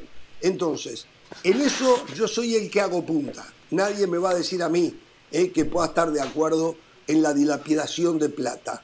Pero ah, después hay otra realidad, que con esa dilapidación está armando un trabuco tremendo que siempre estuvieron seguros que iban a encontrar la plata, siempre estuvieron seguros que Lewandowski iba a jugar con ellos y hoy están muy seguros, y no tengo yo ninguna duda que los van a anotar. Después, los desastres que pasen por anotarlo y tenerse que comer a Frenkie de Jong y a un Tití y a no sé cuántos más, bueno, ese es otro tema, ese es otro tema. Pero que lo están consiguiendo, lo están consiguiendo. Los socios fue lo que fue el mandato que les dieron y por eso les aprobaron buscar todas estas palancas económicas. Y la porta está cumpliendo con lo que le aprobaron los socios. Así de simple. Eso no significa que esté bien, pero está cumpliendo. Entonces, a ver si lo entendemos. El resto es sabido. En el fútbol nadie gana plata excepto los que venden los esquilmos en los estadios, los que venden la boletería, nosotros los periodistas, los directivos asalariados, los jugadores. Eh, entonces, pero los clubes no ganan plata. La gente cree que, el, que el, club de fútbol da plata y no da plata. Y más, y más cuando se intenta competir a través de chequeras que no tienen fondo. Esa es la verdad. Mm. Esa es la verdad. Entonces, el Barcelona no es diferente a los demás. Es exactamente lo mismo. Lo que Barcelona, eso sí, no ha querido o no ha sabido principalmente esconder todos sus males. Han salido a la luz, han todos salido. Los otros lo manejan fantásticamente. Sí, sí. Jorge, yo le decía a Richard, eh, perdón, José, le decía a Richard no, que estado de negación porque el viernes pasado, cuando estuvo nuestro compañero Rodrigo Fáez, prácticamente te negabas a la posibilidad de que Lewandowski llegara y te decíamos, Richard, va a llegar, va a llegar. Y lo peligroso de esto es que cuando vengas a ver, está haciendo goles en el, en el Barcelona. A ver, yo sí creo, ya hay que reconocerlo. Y, y yo estoy completamente de acuerdo contigo en que él lo está haciendo mal. Pero ¿qué queremos? Que el Barcelona baje la masa salarial y cuando ya no hayan jugadores eh, empiece a, a, a competir. El problema del Barcelona es que el Barcelona quiere estar bien con Dios y con el diablo. El problema de Barcelona es que quiere ser eh, más que un club, quiere tener canteranos, quiere jugar bien y además quiere ser competitivo. Y para tú ser competitivo hoy en Champions League y hasta en la misma liga, necesitas gastar la plata que no tienes. Eso está haciendo el Barcelona, no está dispuesto a pagar el precio que supone armar un proyecto desde abajo, que no sabe es que armar un proyecto desde abajo, ¿qué es? Porque el Ajax tiene el proyecto desde abajo. El Ajax eh, tuvo un gran entrenador como Ten El Ajax sacó grandes jugadores, pero hay un momento en que no te alcanza. Hay un momento en que necesitas la jerarquía de un jugador diferente para ganar una final. Necesitas que te aparezca un Benzema. Necesitas, por eso es que el Manchester City está poniendo a Erling Haaland, porque puede gastar mucha plata el, el Manchester City, pero a la hora de la verdad necesitaba un hombre diferente y por eso gasta lo que gasta y busca lo que busca con un jugador como Erling Haaland. Entonces, ¿qué está haciendo el Barcelona? Buscar una garantía de gol, la carta de gol, que lo decíamos hace un rato, vale muchísimo. Y esa garantía de gol se llama Robert Lewandowski, que está mal de repente para algunos, porque no lo va a poder vender dentro de unos años, porque el 21 de agosto cumple 34 años todo muy bien, pero para lo que quiere, para esa otra parte que quiere el Barcelona, que es ser un equipo competitivo, está llamando para mí al que puede mejor en este momento llamar, que es Robert Lewandowski. Yo repito, pero me parece una gran contratación. A ver, pero eso no tiene nada que ver, Caro, con que, a ver, estado de negación es cuando, por ejemplo, una persona que es alcohólica niega que es alcohólica, por ejemplo, que tiene el problema de la adicción. Eh, el hecho que yo dijera, y, que me negué, no es que, no es que me negaba que llegara Lewandowski, sino que me parecía, y creo que aquí todos coincidimos, porque eso era lo que, lo que todos coincidíamos, no tenía lógica. No tenía lógica que fiches cuando no puedes inscribir. Hoy Barcelona todavía no puede inscribir a Lewandowski. Pero esa es la historia del fútbol, ¿eh? Ni a Lewandowski. Esa es la historia del fútbol, ¿eh? Esa es la historia del fútbol. Han fichado casi todos los equipos Es un tema de mal manejo, no es un estado de negación. Es un tema de mal están manejo. Todos endeudados.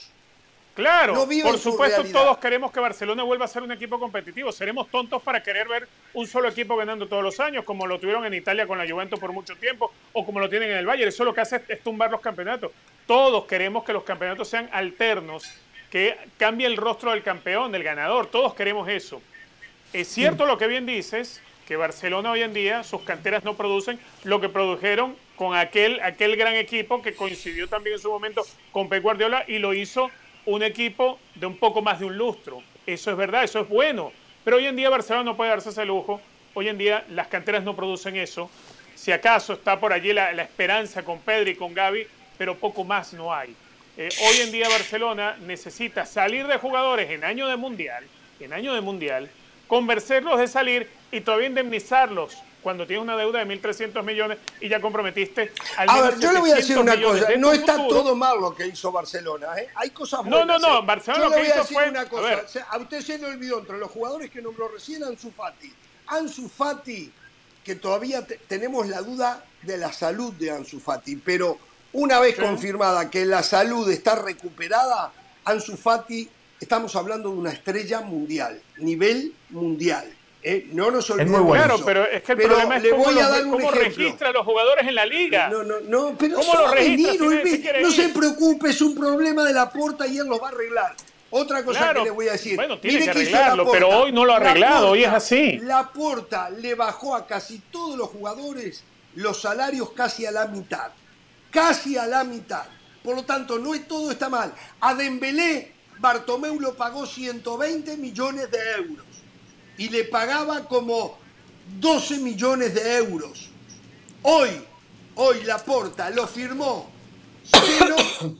y le paga 6. Pasión, determinación y constancia es lo que te hace campeón y mantiene tu actitud de ride or die baby.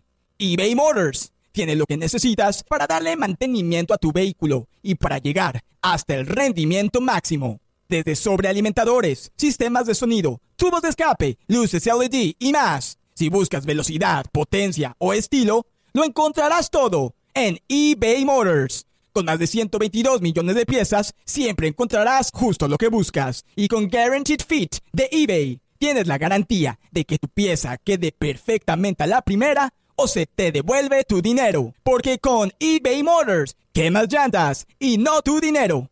Con las piezas que buscas, a los precios que quieres, tu auto se convertirá en el MVP que te dará el triunfo. eBay Motors. ebaymotors.com. Solo para artículos elegibles se aplican restricciones. ¿Me entiende lo que le digo? Muy bien, está muy bien. Todo está, mal. muy bien que lo haya logrado, pero, igual hay que, señalarlo también. Que, reducir la masa salarial, porque si uno no puede pagar lo que fichó. Rafinha no llega gratis, Lewandowski no va a llegar a cobrar la mitad de lo que cobraba en el Valle. Pero a Rafinha le pagaba más el Chelsea que, que Barcelona, ¿eh? Y esto es público. y él eligió igual venir a, a, Lewandowski lo mismo. No va a ser. El Chelsea le pagaba más a Lewandowski que Barcelona. Eligieron venir a Barcelona. O sea, hay cosas que está haciendo bien hay cosas que Laporta está haciendo bien, pero es verdad que está hipotecando el futuro del club. Más allá de que a lo mejor hay algún. Bueno, eso el tiempo lo dirá. hipotecó Bartomeu. Exacto, el tiempo lo va a decir. Eh, eh, eso, eso solo el tiempo y como lo, están y como lo están hipotecando en otros lados también, ¿eh? Y me voy a callar y no voy a decir dónde, ¿eh? Lo, de, lo de hipotecar el futuro. Sí, a, día de hoy parece que es así, pero no lo sabemos. No, yo no sé si el día de mañana John Laporta pueda traer eh, más inversionistas, que pueda generar más patrocinadores. El mundo de hoy está cambiando. los derechos de televisión cada, cada vez se venden por cifras estratosféricas. Entonces me parece que aquí hay un cálculo, aquí hay un modelo de negocios. La Porta claramente sabe que a una deuda que ya tenía el club hoy bajo su gestión, esa deuda es mayor. Yo creo que él eso lo tiene claro, pero me parece que él ve caminos para pagar la deuda. Sobre la masa salarial, la situación es difícil, pero no es tan compleja como la temporada pasada. En la temporada pasada, por los candados que tenía la liga y por el fair play financiero impuesto por Javier Tebas, en el caso puntual del Barcelona, el Barça para gastar un euro tenía que generar cuatro. Hoy, con esas palancas que ha activado John Laporta, está uno a uno. Por cada dólar que salga, ya puede gastarse un dólar. Entonces, lo que decía Jorge, le ha reducido el salario a varios futbolistas. El mercado todavía no termina, seguramente tienen que salir más jugadores todavía y van a llegar otros, porque también la prensa inglesa reporta que hay principio de acuerdo con Aspilicueta. Ojo, ¿eh? ¿Qué ¿Ah, que le están armando a Xavi? Tremendo jugador. Para hoy, eso sí. Es un equipo para resolver los problemas de hoy, porque no estamos hablando de jóvenes promesas, futbolistas. No, no, no, en absoluto. son los próximos 3, 4 años. Los próximos 3, 4 años. Exactamente. Para eso se está armando Te faltó el Barcelona decirnos para competir hoy. Claro, claro, exacto. Lo que decía Caro, lo, que decía Caro y estoy de acuerdo. Xavi sabe que para competir en Europa tiene que fichar. Xavi sabe que si quiere ganar necesita estos futbolistas. Lo económico, bueno, ya lo tendrá que resolver la Porta. A, ver, es que eso lo tiene que resolver la Porta. Exactamente. A ver, la crítica no es la llegada de Lewandowski. La crítica es tener un jugador, no solamente Lewandowski, repito, Rafinha y todo eso, y todavía no sabes a cuáles vas a poder, cuáles vas a poder registrar. Porque entonces ahora viene la lucha, la lucha con el que tú quieras darle salida, que te va a poder ganar en muchas, te va a poder sacar más plata. Y a Barcelona le van a sacar plata para darle salida. Porque tienes que indemnizar y tienes que buscarle equipo a ese otro jugador. Frankie de Jong se lo podía haber conseguido al United, pero no todos lo tienen. Yo tengo la misma percepción en líneas generales, pero hagamos, vayamos un poquito más profundo del Valle Equipo para hoy, Araujo no es para hoy. Eric García no es para hoy. Christensen no es para hoy. En el medio, Pedri no es para hoy. Frankie de Jong si se queda no es para hoy. Gaby no es para hoy. No es solo para no hoy. Es para hoy. Rafinha no es solo para hoy. Ansu Fati no es solo para hoy. Aclaremos, ¿eh? Me parece que la percepción no es tan ajustada. Sí es para Abumellán, y Exacto. Después está Abumellán, no va a ser titular. Lewandowski. Pero, pero Lewandowski son 3, 4 años. Jordi Alba. De acuerdo. De acuerdo. Piqué, 3, 4 años se terminó. Eh, eh, que si no es para hoy. yo lo que no sé qué jugador es que si La verdad que no lo tengo claro. Eh, Aspilicueta es para hoy. Eh, Jordi Alba es para hoy, Marc Alonso tiene usted razón. es para hoy. Pero, si usted lo presenta de esa manera, tiene usted razón. Tiene usted razón. Yo a lo que voy, yo a lo que voy es que el Barcelona pudo haber dicho, a ver, en los próximos años nos vamos a reforzar, vamos a ir reforzándonos año por año, pero no, es para hoy porque Xavi Hernández quiere competir hoy. y la, no, y la clientela. Pero no solo Xavi Hernández. No solo Xavi Hernández. La clientela la clientela y los hinchas exigen ganar el domingo. Ese es el mal que tiene el fútbol. Porque si no ganan son idiotas. Eh, ya esto lo claro. en este programa, ¿no? El que no, gana es, el mal del fútbol. Entonces, la realidad. eso es el mal del fútbol que expone a toda una organización, en este caso el Barcelona, a unas deudas impresionantes porque el hincha y el cliente quieren ganar el domingo y si no llegan a ganar la liga no sirven para nada y si no llegan a pelear por la Champions son unos desastres porque ese, esa es la mentalidad que hay. Y por la mala administración. Y por la mala administración, de Bartomeu, porque Yo digo lo de Coutinho, que la porta lo de no la está haciendo tan mal. ¿eh? Yo creo que la porta tiene que cumplir con esa, par, con esa otra parte, que tiene que hacer que el club comience a ganar rápidamente, porque hay toda una masa mundial que se lo exige, que se lo ordena. Y ahí está el gran problema. Lo, lo bueno sería que la gente hiciera un repaso y dijera, señores, hemos llegado a la miseria, se nos están viendo las pompis, vamos a hacer una cosa vamos a tomarnos el tiempo necesario para rearmarnos, pero con bases firmes, fuertes, para que la mejoría no sea pasajera. Pero está, está clarísimo que en todos estos equipos la mejoría es pasajera. ¿Saben por qué? Porque cuando vino la pandemia, al mes Real Madrid y Barcelona no tenían un peso.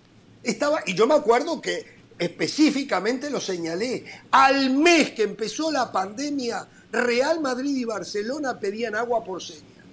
Eso es pasajero. Todo esto que pasa es pasajero. Ahora es lindo que pase pasajeramente, como le pasó al Real Madrid ganando la Champions. Pero en el fondo, la Champions es una bandita. Es una. Porque lo que hay abajo 14 banditas tiene el Real Madrid. Bueno, perfecto, nueve, nueve, ah, nueve banditas. Jorge, yo coincido con todo eso. en un paquete la UEFA. Pero pongámonos en los pies de la porta. También él necesita ganar. Él no puede quedar como el presidente que solamente construyó. Él No, hay algo, bueno, eh, usted tiene la mentalidad del Valle. Mi mentalidad no, no perdón que la interrumpa. No, no, no, no. Yo al presidente de mi país, después, después en las deudas que tiene, lo que le pido es, oye a Danubio, yo le pido no que gane el campeonato, que me estabilice en primera división. Eso Todo es lo que eso muy bien, Jorge. Todo eso muy bien. De mi Todo equipo. Muy bien, pero tú pídele a un Barcelona que, hacía, que había sido el, el Barcelona. Hay que vivir la nueva realidad. El, el, el, Barcelona de los últimos años se acostumbró a ganar. Hoy Lewandowski prefirió al Barcelona, hoy Rafinha prefirió al Barcelona por encima del Chelsea, que era el otro que, quería. ¿Por qué? ¿Por qué es el Barcelona? Si el Barcelona se pone en unas de eh, austeridad, tranquilidad, no importa lo que pierda, va a empezar a perder adeptos. Lamentablemente es así, que me gusta. Y bueno, después los recuperará. después los recuperará. pero, claro, después los recupera. a ver, el cliente va y viene, el al hincha no lo pierde. Al hincha, señora, no lo pierde. Pierde el cliente. de acuerdo. Pero usted sabe, pero, usted sabe perfectamente lo que vale hoy el cliente para Madrid y para el Barcelona. Porque el, el segundo museo más visitado en Madrid es el, Museo del Real Madrid. uno de los restaurantes más visitados es ese que da a la vista al Bernabéu. En el plan uh, no, no, pero la mentira de, la si, pasara que el Madrid empieza a perder, igual el museo va a tener las nueve copas bien ganadas de la Bueno, no todas, porque es posible. Pero no es lo mismo, pero no es lo mismo. Y después, y después el paquete que le dio la UEFA. Yo, le voy, a, yo, le voy a decir una frase para su repertorio. El cliente se renueva, así como la... Como, como la audiencia se renueva, el cliente se renueva. El niñito, el digo. yo vi aquí en el Doral, en Miami, vi niños de 12 años con camisetas del PSG ¿Quién te iba a tener una camiseta del PSG hace dos años? Absolutamente nadie. ¿Por qué? Porque el cliente se renueva. El, cliente de hoy se va por el PSG. Entonces, Laporta y Florentino. Pero a lo que voy es. A lo que voy es que Richard Méndez es otra eh, actitud y otra postura la de Del Valle, pero Richard Méndez habla de la porta como que todo lo que hace es un desastre, que es impresentable. o sea, es que es un mentiroso, Jorge, es un mentiroso. Que es un mentiroso. Ok, yo presento la otra cara. Está haciendo cosas que yo no quisiera que el presidente de mi equipo hiciera. Yo no quisiera que ningún presidente de equipo, porque el la institución está por encima de un triunfo que no deja de ser pasajero.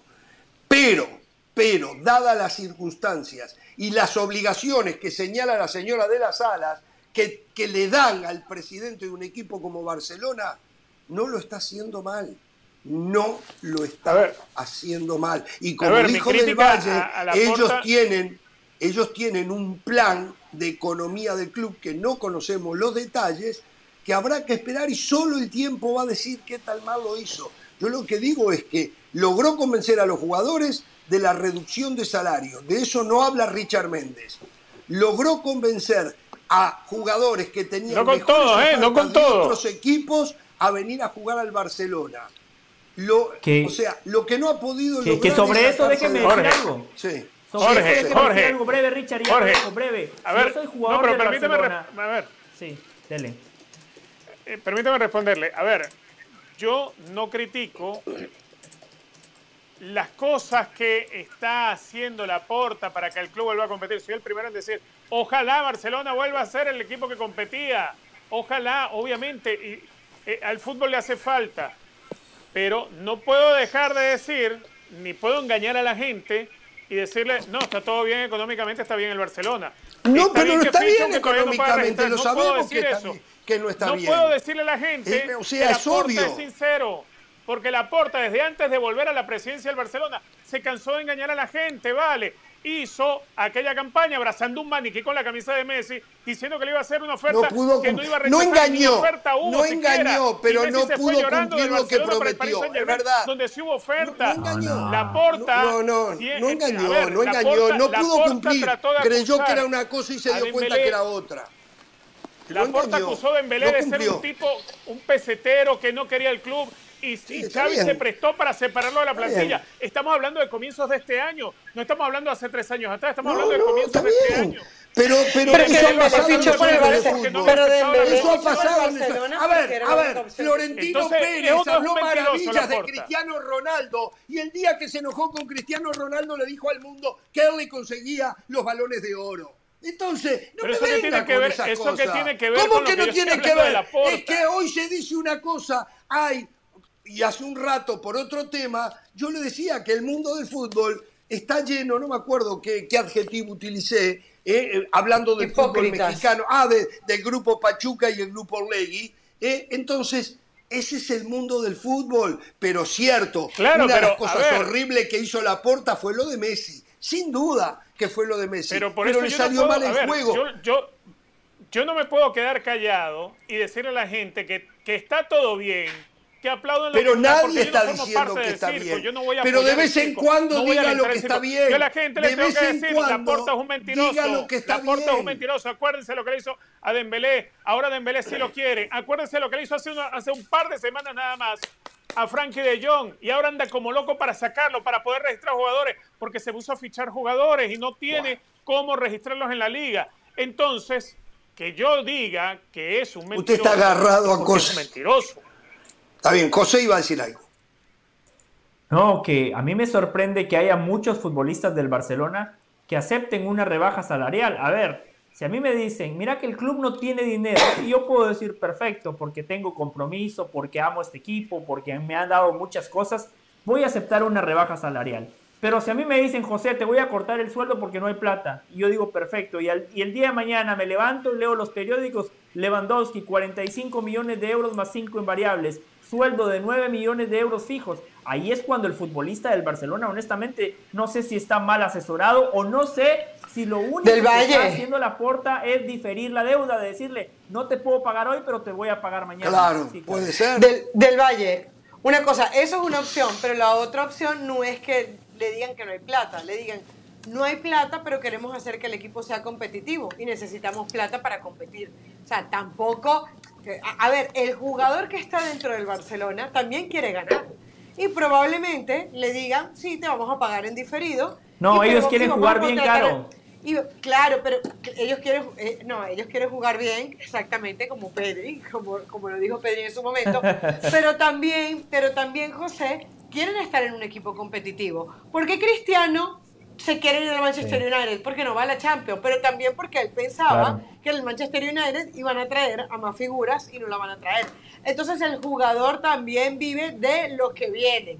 Al jugador le encanta. ¿Tú crees que hoy el jugador del Barcelona, salvo Ferran Torres o Aubameyang o Depay, que, que, que terminen ocupando ese puesto de Lewandowski, ¿tú crees que alguno de ellos, a un Piqué, a un Araujo, a un Busquets, le molesta que llegue Lewandowski? No porque son las posibilidades de ganar. Entonces, creo que a partir de ahí también se puede dar. Pero dele otra, dele otra faceta al tema de lo que plantea Del Valle. Qué bien la porta que tiene a los jugadores convencidos de que se rebajen los salarios para pagar 45 más 5 por Lewandowski y 9 millones fijos.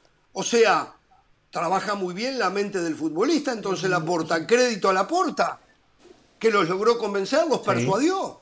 ¿No verdad? O sea, hay diferentes maneras de ver el tema. Yo reitero, si yo hubiese sido socio del Barcelona, yo le digo al presidente de turno, en este caso Laporta, te pido que seas sumamente cuidadoso con los dinerillos del club, no salgas a comprar para ganar el domingo ni para ganar la próxima liga, lo que yo quiero que me estabilices al club económicamente, que lo hagas viable, que lo hagas sustentable y cuando llegue ese momento que estemos con una economía saneada, volvemos a buscar la gloria deportiva. Pero para mí la prioridad era eso. Pero yo soy una mosca blanca, lógicamente. Acá el clientismo está con estos equipos porque quieren sentirse ganadores. Y si no son ganadores, entonces, como dijo eh, la señora de la sala, se dan media vuelta y se van. Porque esa es la verdad. Terminemos con el cuento. Están con estos equipos porque estos equipos ganan muy seguido. Si no, no estarían. Por eso no están con el Eibar, el Valencia, el Villarreal y, el, Sevilla. Están con estos equipos porque ganan. El resto es todo mentira. El resto es todo mentira. Muchachos, se los voy a decir clarísimo, ¿eh? Acá podemos discutir 30 años más, pero es todo mentira, que mi amor por este equipo. No, están con ese equipo porque ganan. Están con ese equipo porque ganan. y entonces eso obliga a que la porta tenga que hacer urgentemente empeñando el futuro del club a tratar de hacer un equipo ganador, que no tiene garantía tampoco, ¿eh? No hay garantía de eso, cuidado, ¿eh? Entonces, con derrotas y deudas vamos a ver qué van a hacer después, ¿no? Pero bueno, sí, José. Eh, sí. Jorge, una cosita solamente, y no se me vaya a ofender, pero el hincha de Danubio se acostumbró a uh. perder. O sea, el, hincha, el hincha de Danubio, alguien habló... A perder. No, Está bien, porque nosotros somos hinchas y es muy bueno que usted me diga eso. Le voy a responder. Sí, porque nosotros no somos hinchas de los triunfos, somos hinchas de la institución, de sus colores, de su historia, de su porqué de existencia. ¿Me entiende? Para nosotros es risa. Eh, eh, da, da para la sorna. ¿Por qué? Porque esto reafirma lo que les digo. Para ellos únicamente el color es, que es cualquier cosa. Eh, acá lo que importa es ganar, nada más. Claro. Pero usted cree que el futbolista de no piensa lo mismo. Tenemos razones de vida diferentes, nada más. Jorge, ¿cuál es el, de ustedes probablemente, probablemente el hincha del Getafe pida lo mismo que pide usted. Probablemente el hincha del Athletic, del Athletic Club Bilbao pida lo mismo que usted, que, usted pida, que, que, sigan los estatutos del equipo y, y, que medio se consiga algo, clasificar a la Champions League. Pero el hincha, vamos, hablemos de Peñarol, de Nacional, de Barcelona, de River, de Boca, del América. Ah, no, ellos, tienen el mismo corte. Inclusive el hincha, inclusive el hincha, no hablemos del cliente, inclusive el hincha entonces, al final, Laporta es el presidente del cliente, del hincha, y necesita satisfacer esas condiciones. Entonces, la, no son las mismas obligaciones la de Laporta a la de otro, a, la de otro presidente. No son las mismas. Mire, yo le voy a decir algo claro. Mire, escuche lo que le voy a decir. Escuche lo que le voy a decir. No se, se puso bravo. si el grupo City hubiese llegado a Danubio en lugar de llegar al al City Torque, hubiese llegado a Danubio, yo no le hubiese pedido que ahora arme un equipazo para ganar la Copa Libertadores de América. No, ¿sabe lo que yo le hubiese pedido? Lo que está haciendo con el City Torque. Dame tranquilidad, que vamos a poder sostenernos en primera división, que vamos a poder concentrarnos en nuestras fuerzas básicas, que vamos a tener nuevo talento viniendo, porque nunca, nunca, pero nunca en mi equipo habrá un gol más importante que uno hecho por un jugador de mis fuerzas básicas. Nunca podemos comprar al nuevo Luis Suárez, pero si se hizo en otro lado, a mí dame al muchachito nuevo que viene y me... Ese gol me sale a mí de los... me sale desde adentro, de verdad. El otro me da alegría. Jorge, hay noticias. Pero el gol que hay noticias. el gol que me es que, la piel es el que esa es la realidad del mundo. alguien de fuerzas básicas. Los otros Esa es la realidad del mundo. Esa es la realidad del mundo. Los Peñarol, los Nacional, para estar donde están, necesitan a los Danubio, a los Defensor. Los Real Madrid, los Barcelona necesitan a los Getafe, a los Eibar. En la selva no todos pueden ser el León. Hay una cadena exacto. Y usted, Están los de arriba están los de arriba, Correcto. los que ganan, los que entienden que este deporte es para ganar y la porta está dentro de ese grupo. Después están los otros que necesitan ser parte de esa cadena alimenticia donde claramente muchos están a la mitad, otros están en la cola de la cadena alimenticia. Esa es la realidad. Y, en el fútbol, y el clientismo y el clientismo a donde no le pertenece el Barcelona se cuelgan al Barcelona para poder sentirse ganador porque la porta los va a hacer ganador. Esa es la verdad. No hay sentimiento por el club, hay sentimiento por el triunfo del domingo. Esa es la verdad. Terminemos con la mentira. Por eso la porta hoy hace lo que está haciendo porque el clientismo, que como decía de la sala, les compra muchas camisetas, muchos souvenirs y genera en las redes sociales millones y millones de retweets, eh, lo obligan a hacer lo que está haciendo. Porque es farsa, es circo, les falta el pompón en la nariz, nada más, muchachos. Eh, mm. hay noticias, me decía la señora de la sala. Hay noticias, hay noticias. ¿Quiere, quiere darlas ya? ¿Quiere hacer una pausa? ¿Quiere... Vamos. No, no, vamos con la noticia. ¿Cómo vamos a hacer esperar a la gente? 24 millones de ah, personas esperando. A ver, estábamos esperando realmente que lo dijera quien lo tiene que decir, porque había salido por, por algunos lados, pero la voz oficial, que es nuestro compañero León Lecanda, no había hablado. Y usted sabe que cuando León Lecanda lo dice, ya lo podemos firmar. Exacto. Mm. ¿Cuál es la información? Jaime Ordiales será el nuevo director de selecciones nacionales de México, reemplazando a Gerardo Torrado. Así que, de la máquina cementero a, la selección mexicana. ¡Wow! Ah, mire usted, ¿eh? por cierto, algo para agregar, y la gente a lo mejor lo recuerdan porque tiene un pasaje por el fútbol mexicano, pero el Tata Martino tiene un nuevo asistente, Gustavo El Galgo de Soti. Pasó por León y por Atlas, un centro delantero, jugó el Mundial del 90 con Argentina, si mal no recuerdo, creo que fue el del 90. Eh, fue gerente de Newell's Old Boys de Rosario. Eh, seguramente lo cerró el mismo Tata ahora estando en Rosario. En Argentina. Se une al exactamente, se une al cuerpo técnico de Gerardo Martino. Y ahora va a trabajar Gerardo Martino codo a codo con Jaime Ordiales. Reiteramos, León Lecanda lo está publicando. Jaime Ordiales es el nuevo, ¿cuál es el título? Gerente deportivo de la, sí, eh, director de selecciones nacionales. Director, de, selecciones, nacionales. ¿eh? Jaime Ordiales, entonces, el nuevo director de selecciones nacionales ocupando el lugar dejado por Gerardo Torrado. Con todo el respeto para Jaime Ordiales, pero lo hablamos. ¿Se dan cuenta? Es más de lo mismo. Sacan a Torrado, traen a Ordiales, ya pasó por ahí, eh, estuvo también Baños en la mira, estuvo Ricardo Peláez, estuvo eh, Marco Garcés, que creo que Marco Garcés está en el Galaxy ahora, ¿no? Si no me equivoco. Sí, creo que sí. Eh, exactamente. no, o sea, es más de lo mismo. ¿Alguna solución de fondo? ¿Algún cambio de fondo? Ninguno. No, no, no, no, no hay un cambio de fondo, pero la noticia que da Caro me parece que sí es importante. De aquí al mm. Mundial hay una planificación que se tiene que hacer. México va a hacer una gira por Estados Unidos el 31 de agosto, enfrenta a Paraguay, después, después va a venir y, va a jugar dos partidos perdón, perdón, Marco, Marco Garcés LAFC, gracias a Brian García. LAFC es donde está Marco Garcés. Perdón, perdón, José. Ah, perfecto. No, no, no, válida la aclaración, Jorge y Brian, gracias. Eh, mm. Partido contra Paraguay, después hay dos partidos más en septiembre, después hay una gira en Europa, van a hacer un campamento en Barcelona. No, era necesario, está bien.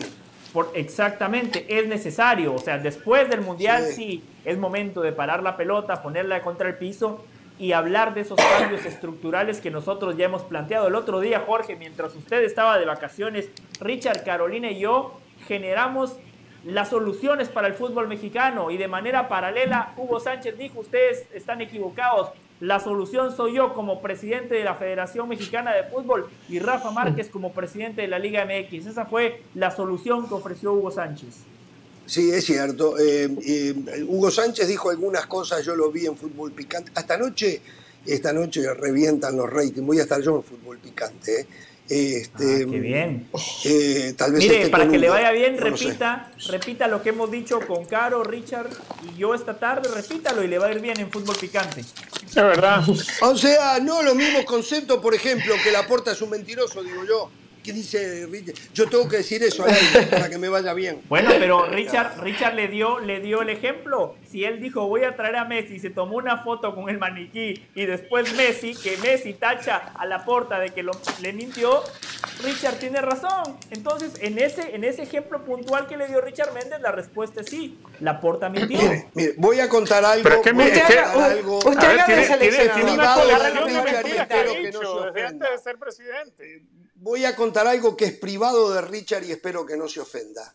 Richard, para Navidad, le había prometido a su esposa un Mercedes-Benz SL550.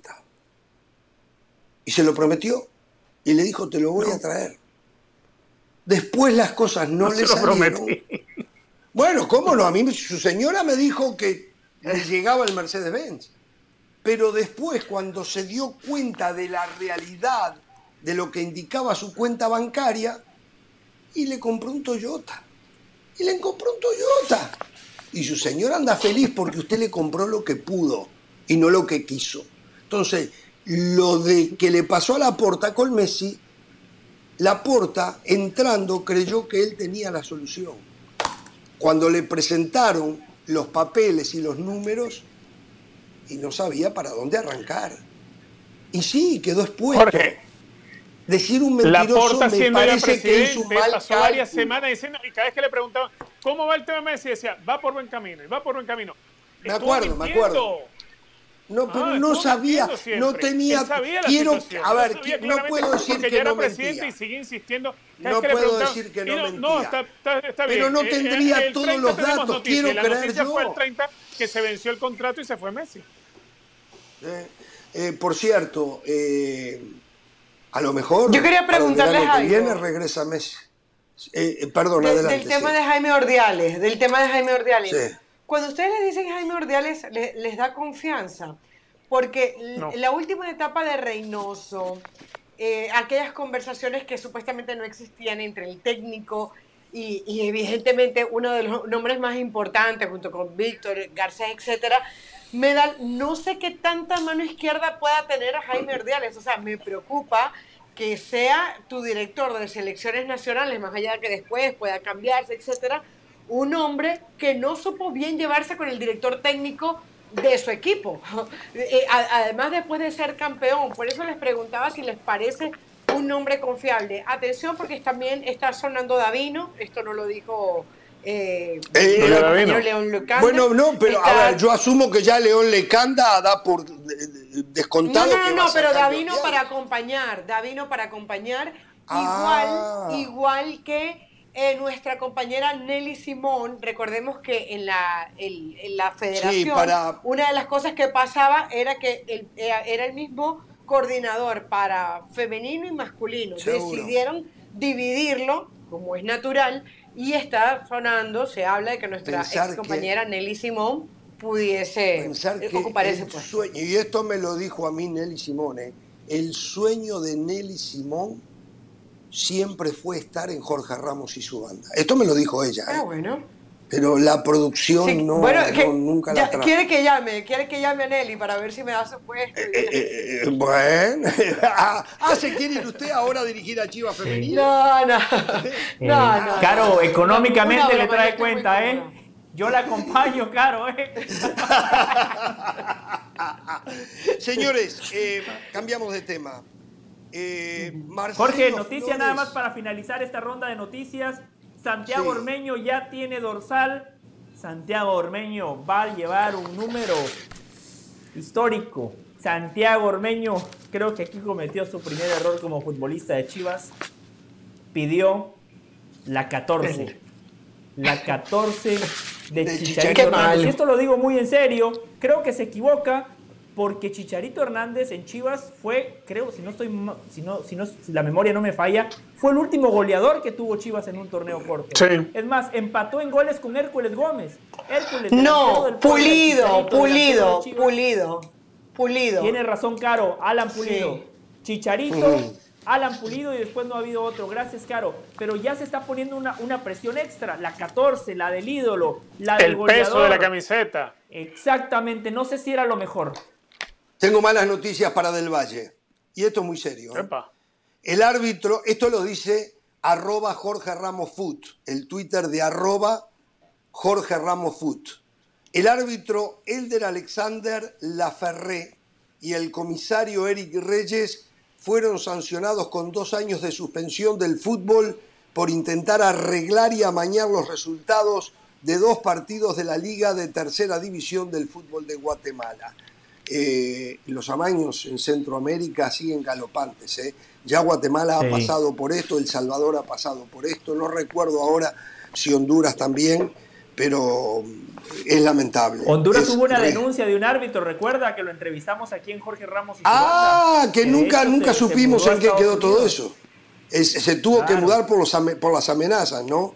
Este, Bueno, em, les iba a decir, señores, eh, Marcelo Flores, la joyita del fútbol mexicano, el chico que fue convocado un par de veces por el Tata Martino para los partidos amistosos aquí en Estados Unidos, que la, la gente fue al estadio y aclamaba a coro eh, la presencia en el equipo, le reclamaban al Tata Martino y el Tata lo puso algunos minutos en algunos partidos, en otros ni siquiera lo puso.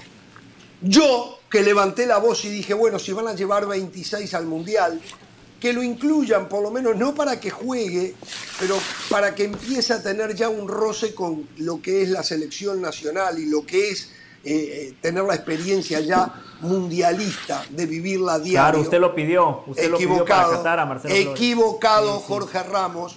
No tengo Muy problema equivocado. en decirlo. Bueno, el tema es, y ayer lo decía Del Valle, la diferencia es que cuando lo dice Del Valle yo siento a veces como un halo de satisfacción. Yo lo digo con un halo de dolor. Eh, está claro que no. está para la gran escena del fútbol y el técnico Arteta del Arsenal no lo incluyó en los 34 viajeros a la gira por acá para Estados, por Estados Unidos en la de pretemporada. Mm. La noticia de hoy es que el grupo Pachuca, quien se hizo con la propiedad del Real Oviedo en el porcentaje mayor, se lo está pidiendo a préstamo por un año al Arsenal para llevarlo al Oviedo de la segunda división del fútbol español. Mm. Y uno dice, épale, claro. de soñar con jugar en la Premier a la realidad de que lo pueda llevar a la segunda división del fútbol español. Y desde esa expectativa óptica, contra realidad. Exacto, la noticia es muy mala, pero siempre digo lo mismo, el tema que tiene la realidad es que no tiene dos caras, es la realidad. Y hay que aceptarla, es como la historia. Hay otra realidad. Es como la historia, la historia hay gente que no la acepta, pero no hay quien la cambie, esa es la historia. Claro. No hay forma de cambiarla. Sí. Esa es la historia. Entonces, por ejemplo, yo no acepto las cuatro Champions que la UEFA le regaló al Real Madrid. No las acepto. Pero entiendo. No, perfecto. Está bien, ya aceptó UEFA, una, antes eran cinco. Ahora son cuatro regaladas. Perdón, cinco, bueno. no, tiene razón, cinco regaladas. Le hizo un paquete de cinco y se las regaló. Pero la UEFA en su página la sigue publicando como adjudicada. Yo creo no me extrañaría que si las distancias se siguen acrecentando Mire. entre Florentino Pérez y Alexander Seferín en cualquier momento se las quitan, ¿eh? En cualquier un regalo y se las reclaman, ¿eh? Y se las quitan. Pero bueno, ese es bueno, otro tema. Ya, eh. ya pasó en la Champions pasada, ¿no? Le cambiaron el sorteo al Real Madrid. De igual manera, ah, los grandes equipos. Por, los, por todos los sorteos que le habían dado. Uno por diez que le habían dado. Sí, dígame. Le quiero decir dos cosas muy puntuales. Usted decía algo con lo cual me identifico. La verdad, la historia. Aquí la historia es muy clara. Por eso me, llama la atención que usted no tenga el valor de aceptar y decir las cosas como son. Aquí lo que usted tuvo que haber dicho es, José del Valle siempre tuvo razón. La verdad, a mí a estas alturas ya no me sorprende. Yo estoy acostumbrado a venir a facturar. Pero yo le dije aquí en este programa, Marcelo Flores no tiene nivel para estar en el Mundial de Qatar y usted insistía, hay que llevarlo, ahora son 23, hay que darle la oportunidad, es el presente, es el futuro. Yo le decía, Jorge todavía no ha debutado con el Arsenal, es más, le dije, no tiene nivel para jugar en el Arsenal. Hoy la realidad es muy clara, le alcanza para jugar en un equipo de segunda división de España. ¿Y por qué le alcanza para jugar en ese equipo de segunda división de España? Porque los dueños son mexicanos porque le están haciendo un favor a Marcelo ah. Flores. Porque ahora. No, no creo que a ese nivel. dicen, ah, le voy a tirar un salvavidas a este chico que se está ahogando. A este chico que ya lo venden como un crack y todavía no da sus primeros pasos. Es la realidad, o sea, No, o sea que si no ni lo Oviedo lo que A ver, a mí la información que me llegaba era que el Arsenal, por ejemplo, solamente lo quiere dar a préstamo y no a venta porque ven que el futuro pudiese ser un jugador interesante. Es que también nos estamos apresurando. Tiene 18 años. Una cosa es que no nos haya gustado como declara. Una cosa es que nos haya parecido exagerada la reacción de la gente pidiéndoselo al Tata Martino. Y otra cosa es que vayamos a desconfiar por completo de sus virtudes futbolísticas. Si el Arsenal lo agarró, por más que Arteta no lo tenga en cuenta entre los 33, tampoco puede ser tan malo. O sea, es, un jugador de 18 años que, que, Arteta ha tenido entrenando. Tiene madera. Lo que, lo que parece es que, es que no ha tenido la evolución que esperaba el Arsenal. Eso es lo que yo veo. Si lo, si lo ceden a un equipo de segunda división, es que Flores no ha tenido la evolución que esperaba Arteta y el Arsenal. Lo ficharon, sí, porque es un jugador talentoso, porque la expectativa era de que podía crecer y no ha crecido, me parece a mí que no ha evolucionado lo que esperaba el equipo. Por eso es que estarían dispuestos a ceder un equipo de segunda en España. Pero ¿cuántos jugadores de 18 años, eh, Richard, están en, el equipo titular hasta, contemos los suplentes de un Arsenal, de un Chelsea, de un Manchester City, de un Manchester Pero es que creo, a ver, los hay, pero yo entiendo, yo entiendo, el punto, pero, pero cuando estás en una organización como el Arsenal, si eres un jugador del sub-20 y tienes convocatorias para el equipo reserva, por ejemplo, eh, estás dentro de la línea evolutiva del club. Pero si siendo un jugador de 18 años eh, prefieren prestarte a un club de segunda en España, significa que ellos no están viendo la evolución en Marcelo. No la están viendo igual. Probablemente. Yo lo que digo es que no lo matemos. Si es un paso atrás en la carrera de Marcelo, lo es. Ahora no es el peor jugador Demos el espacio, demos el espacio al muchacho. Años, porque con 18 años va a jugar en la segunda división y porque el Arsenal en este momento no lo quiere. Vamos a esperar, probablemente termine en nada, pero probablemente sí, por algo no lo quieren vender. Un paquete no es. Perfecto. Un paquete no es. ¿Sabe el mejor favor? En eso estoy con usted, Caro. Flores, en eso estoy con Caro. En eso estoy con Caro. Almada.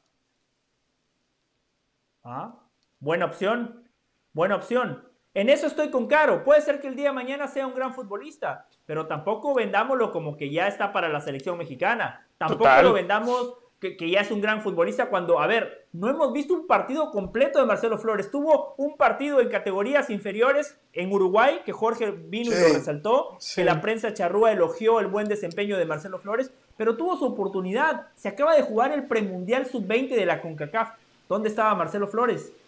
Alguien está asesorando de mala manera. Le han hecho creer que él debería pelear un mundial, un lugar, perdón, para el mundial de Qatar, cuando su lugar estaba en esa selección sub-20, donde pudo ser la sub-20 de Marcelo Flores, donde pudo dar sus primeros pasos como jugador importante y decir, por Marcelo Flores México clasificó al mundial de Indonesia, por Marcelo Flores México clasificó a los Juegos Olímpicos de París. Se quedó como el perro de las dos tortas. Bueno, vamos a ver qué pasa con Marcelo Flores. Un par, de cositas más. Gianni Infantino ayer estuvo en el torneo femenino de la CONCACAF en México, en Monterrey, y le preguntaron cuál era la posibilidad de que se jugara la final del Mundial del 2026 eh, en México y dijo que él lo veía bastante inviable. O sea, directamente le dijo a los mexicanos, no hay chance. ¿eh? Eh, Como se lo adelanté aquí en Jorge Ramos y, y, agregó y agregó no que lo que deben de considerar lo que deben de considerar agregó Infantino es que México una vez más por tercera ocasión tiene la oportunidad de organizar un campeonato mundial que algunos lo ponen entre comillas organizar Otros dicen, no, le están prestando unos partidos para que, para que haga en territorio mexicano lo mismo que a Canadá. No lo sé. Pero bueno, y está... Otro eh, acierto. otro acierto del Valle.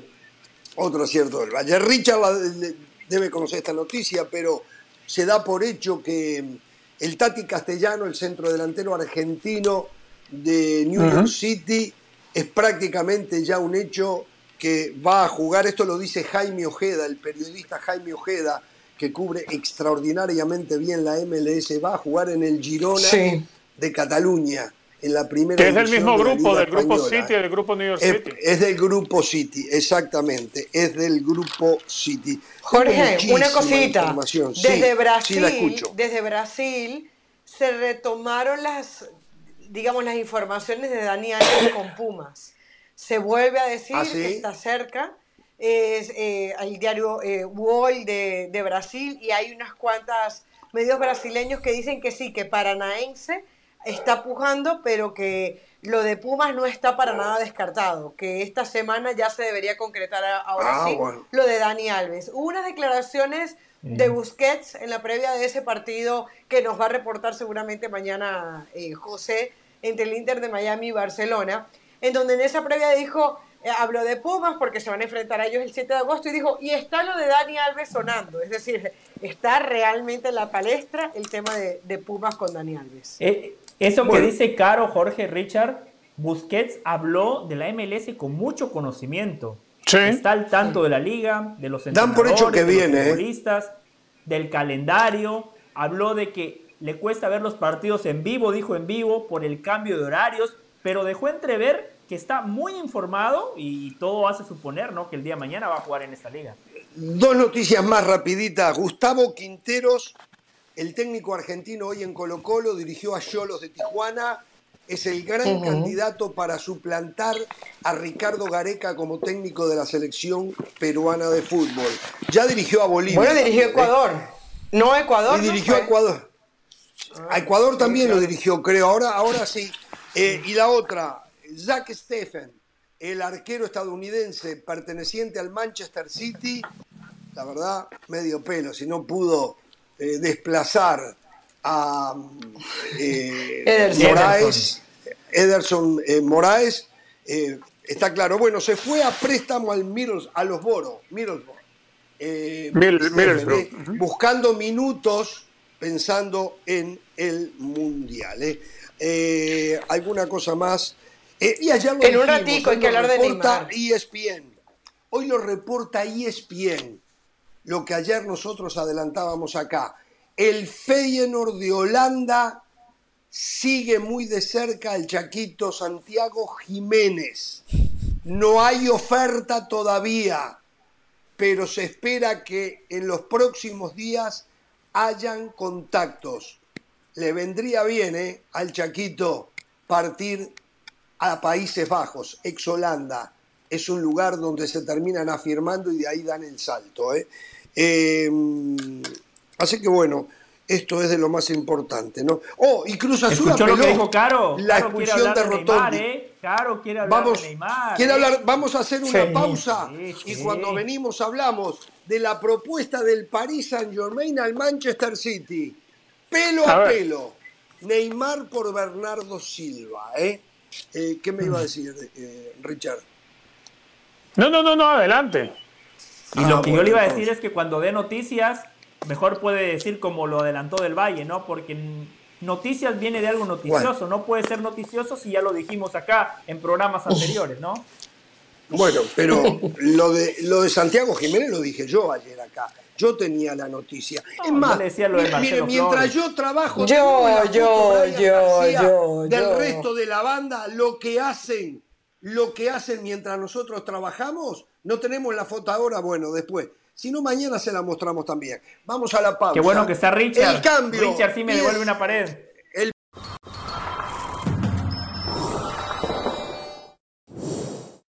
Más allá del juego hay algo en lo que todos vamos a coincidir a todos nos gusta ganar. Por eso tienes que conocer los precios sorprendentemente bajos de seguro de auto de State Farm. Contacta a un agente llamando al 1-800 State Farm. como un buen vecino, State Farm está ahí.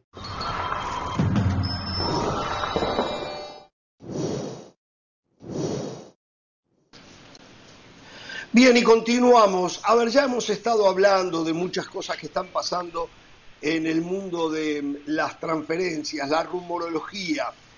Eh, hoy nos enterábamos de algo eh, que ya pasó, que ya pasó, pero que no deja de sorprender.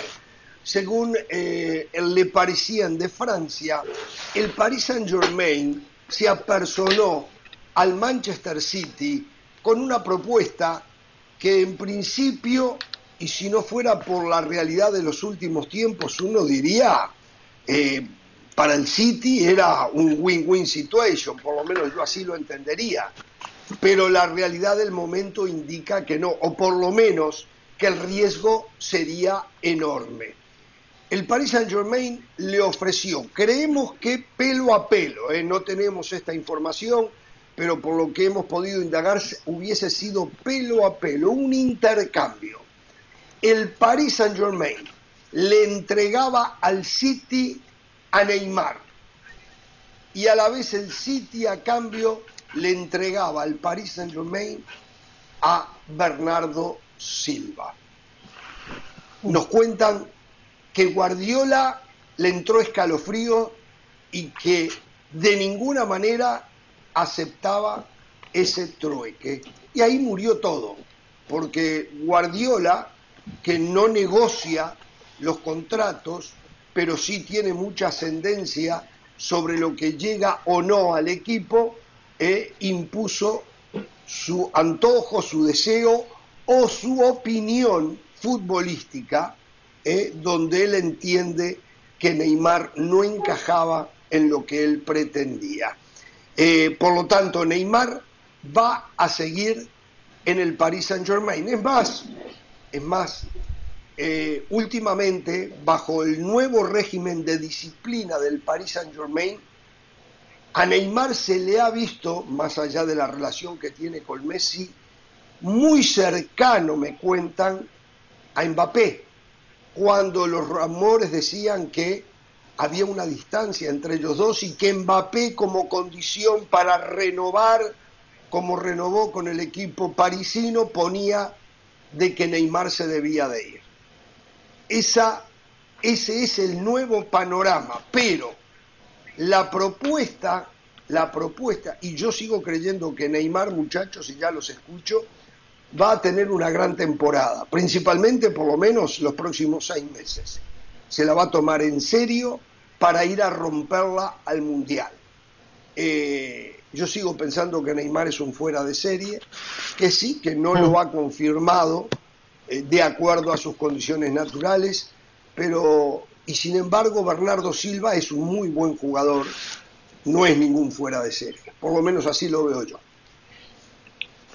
Eh, yo también supongo que era un trueque, que era un intercambio sin dinero de por medio, porque de acuerdo a los valores del mercado, Bernardo Silva, con tres años menor que Neymar, tiene 27 el portugués, el brasileño tiene 30.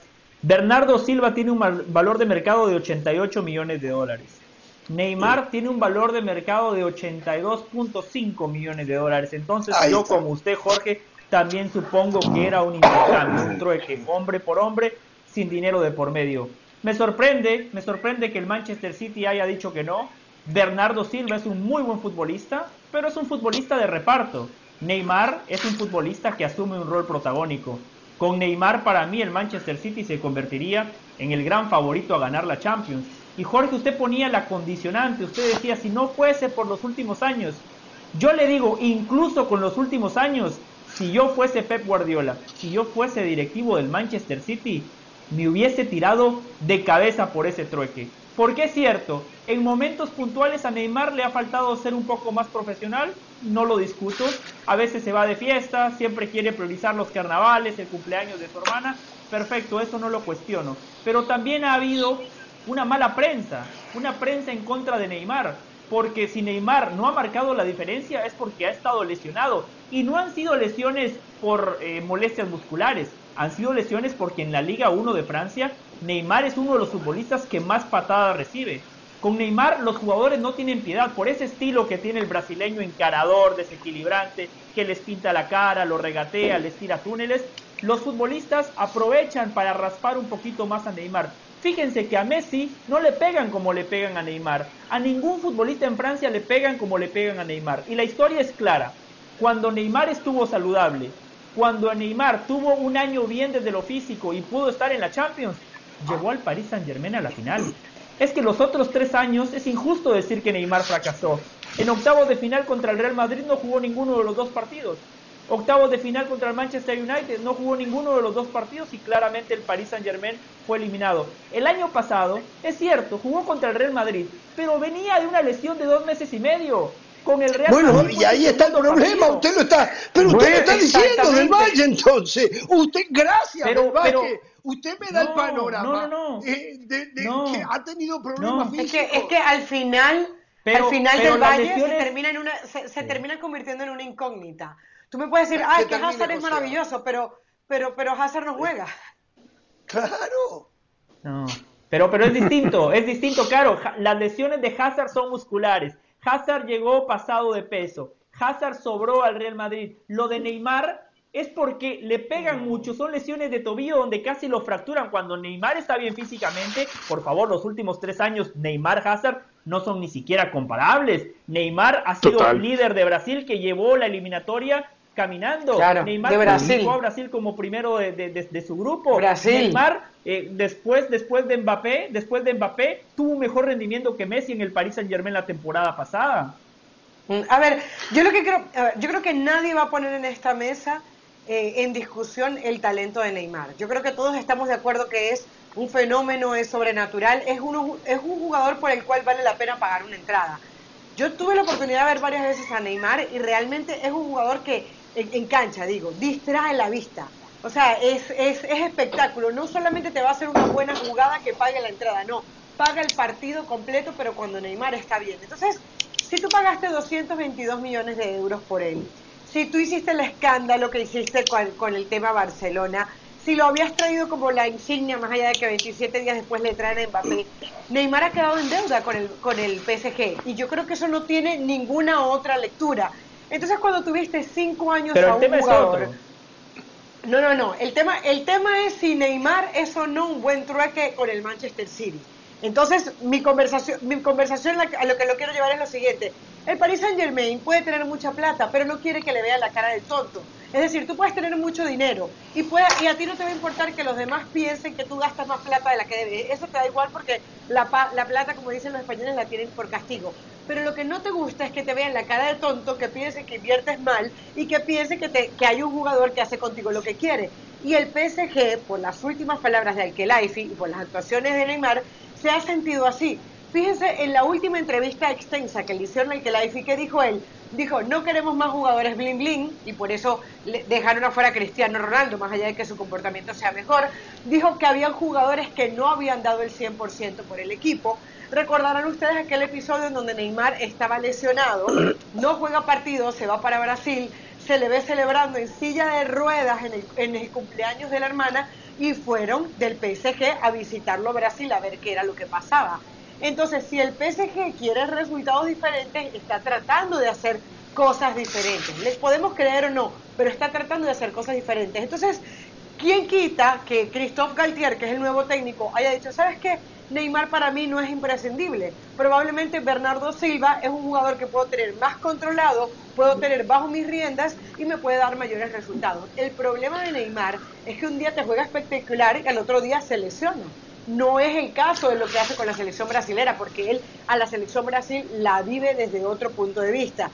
Que puede tener una gran temporada, sí, pero sigue siendo un interrogante para un equipo que evidentemente está cansado. A ver, Neymar también le genera un problema técnico. Ya voy con usted, Richard. Le genera un problema a Galtier. A Galtier le gusta el 4-3-3. Hay dos jugadores que le generan problema a Galtier en el Paris Saint-Germain. Uno es Sergio Ramos, ¿eh? para armar una línea de cuatro y tener que dejar a uno de estos eh, de estas estrellas afuera. Y el otro es Neymar, porque para que Neymar pueda jugar con Mbappé arriba debe de hacer media punta o enganche a Messi. y no es lo que más le gusta al técnico. Si él se sacara Neymar, Tengo una salvedad. se trae, eh, sí, Tengo una se salvedad. trae a- Eh, alguien por Estuvo afuera practicando. Estuvo Sí. practicando justamente cosas diferentes, seguramente Sí, para te- solventar parte de lo que tú dices. Y dicen que estaría Claro. jugando con un 3, 4, 1, 4, 2. 3, 1, En donde 2, los exacto. tres, claro, en donde sería Sergio Ramos, Marquinhos y Kimpembe. Hakimi por Correcto. un lado que y no es lo que le Nuno gusta, Mendes es lo que sería el del otro. hacer. Para claro, y que el- Contra estarían 5-2 de lo que delanteros de- y de delanteros estarían, eh, sí, algunos le dicen, de delanteros estaría Neymar con Mbappé y de enlace ha estado poniendo a Messi. Por lo menos eso dice que está probando en Japón. Hay que ver con qué va a terminar. Lo Siempre escuchamos, jugó Richard. 4-4-2 Galtier, ¿eh? Sí, Sí, eh, a mí me 4-4-2, extraña también que vaya a intentar con un 3-5-2. Sí, a ver, Sí, 4-4-2, es verdad. Eso es lo que siempre jugó Galtier. Sí, Sí, sí. lo escucho. Eh, De hecho, bastante lo utilizó incluso en diamante, no solamente el 4-4-2 plano con el doble pivote y los dos extremos, sino el 4-4-2 en diamante con un 5, dos interiores y Claro. media punta, también lo utilizaba bastante. A ver, yo, yo con lo de... Yo creo que Neymar ciertamente tiene un problema de, a ver, de, de- de conducta con sus compañeros y con el club, no solamente en Paris Saint Germain, creo que también en Barcelona. Pero igualmente creo que para lo que es el Paris Saint Germain, que es una colección de cromos a capricho de Alkelaifi, creo que Neymar ha cumplido demasiado. Cumplió más que Messi este último año. Messi hizo solamente cuatro Claro. goles, algunas asistencias, sí, pero Messi fue a caminar la cancha en París, fue a caminar en Francia. Neymar creo Yo que no creo que eso sea así. En lo absoluto no creo que eso Es sea verdad, así. Jorge, No, no, es verdad, siempre fue a absolutamente. caminar la cancha usted, Messi. Usted Fue a de alguna la manera cancha. está condicionado, pero Messi fue más que Neymar. Pero igual, lo escucho. Lo, No, ¿Por qué está no, condicionado? no, Está dando un no, punto de no, vista. lo no. escucho. Lo escucho, No, lo no, escucho, no. lo escucho. Lo escucho. Neymar creo que aportó mucho más al Paris Saint Germain. A ver, eh, si de Neymar nos pueden quedar dudas todavía de Neymar, un tipo que ha ganado la Libertadores, que ha ganado la Champions, que no ganó la Copa América porque estaba lesionado casualmente, porque lo pegaron, como dice José, lo machacan bastante a Neymar. Otras se las inventa él, ciertamente. Pero lo- eh, campeón de los Juegos Olímpicos, ojo, no se nos olvide que el único título olímpico Ah, que sí, la- Brasil, a ver, con Brasil. campeón Neymar. de la Copa Con América, Era el único eh. título que le no, faltaba no a nos Brasil. olvidemos que no, no hablemos, por favor, no es me- ya la hora de la boludez terminó, Richard. Eh, Pero por Jorge, si usted celebra dos Juegos Olímpicos, ¿por qué no puede Brasil Gracias celebrar al- el que ganó gracias con Neymar? Si usted celebra dos Juegos Gracias Olímpicos, al como si fuera una gracias Copa del Mundo. Gracias ah, bueno, entonces, entonces también deje Bueno, que los- siga, los siga, brasileños siga, siga. celebren su, su título olímpico. Neymar creo que no tiene mucho que, más que demostrar. Ya ha demostrado su parte conflictiva dentro de un vestuario, su falta de compromiso a veces la ha demostrado cuando eh, siempre va a celebrar por cualquier motivo el cumpleaños de su hermana, ciertamente en una silla de ruedas, si está en una silla de ruedas no está bailando. Eh, ¿Qué en le alguna pasó? oportunidad también estuvo bailando y estaba supuestamente lesionado. Pero Neymar no podemos dudar nunca de lo que ha hecho porque siempre termina cumpliendo. Para mí, y repito, esta última temporada, más allá de lo que, lo que ustedes puedan pensar, para mí Messi cumplió muchísimo menos que Neymar. Muchísimo menos. Sí. Messi llegó aquí ¿Por qué y la a temporada Messi? en el Paris Saint Germain estuvo aquí abajito. Eh, Ahí estuvo eh, abajito. ¿Por qué metemos A a, ver, Messi? a ver. ¿Por qué metemos a Eh, Messi? eh, Caro, No, no, Caro, no, es que estoy diciendo, estamos hablando el viernes de que- se a ver, a mí me parece que Neymar cumplió más que Messi. A ver, esta es la Entonces realidad no es que Neymar sea un tipo que no tiene compromiso y no cumplió con el equipo. Messi Messi fue el que no cumplió. Otro año más de contrato aparte del que tiene. Esto el viernes se hizo público. Paris Saint-Germain le ofreció a Barcelona devolverle a Neymar. Paris Saint-Germain está buscando dónde Pero, Jorge. a Neymar, pero tenemos que escuchar que Richard Méndez diga acá, aunque Messi no rindió ni por asombro, Es lo que no rindió. No, está bien, pero tampoco Neymar. Neymar viene siendo Jorge, una era el Barcelona cuando estaba Messi que estaba desesperado por fichar a Neymar. Acuérdese que hubo un verano que todos los días, todas las tapas de los diarios de Marca, de Sport, de Mundo Deportivo, de AS, todos los días la portada era Neymar. Y Neymar, y Luis Neymar, y tratando de llevar a Neymar al Barcelona de y se vuelven a equivocar. Pero ¿cuántas temporadas tiene Neymar en el. PSG? ¿Cuántas Neymar, cuántas temporadas tiene Neymar en el PSG? Llegó en el 2017, cuando llegó Messi al PSG.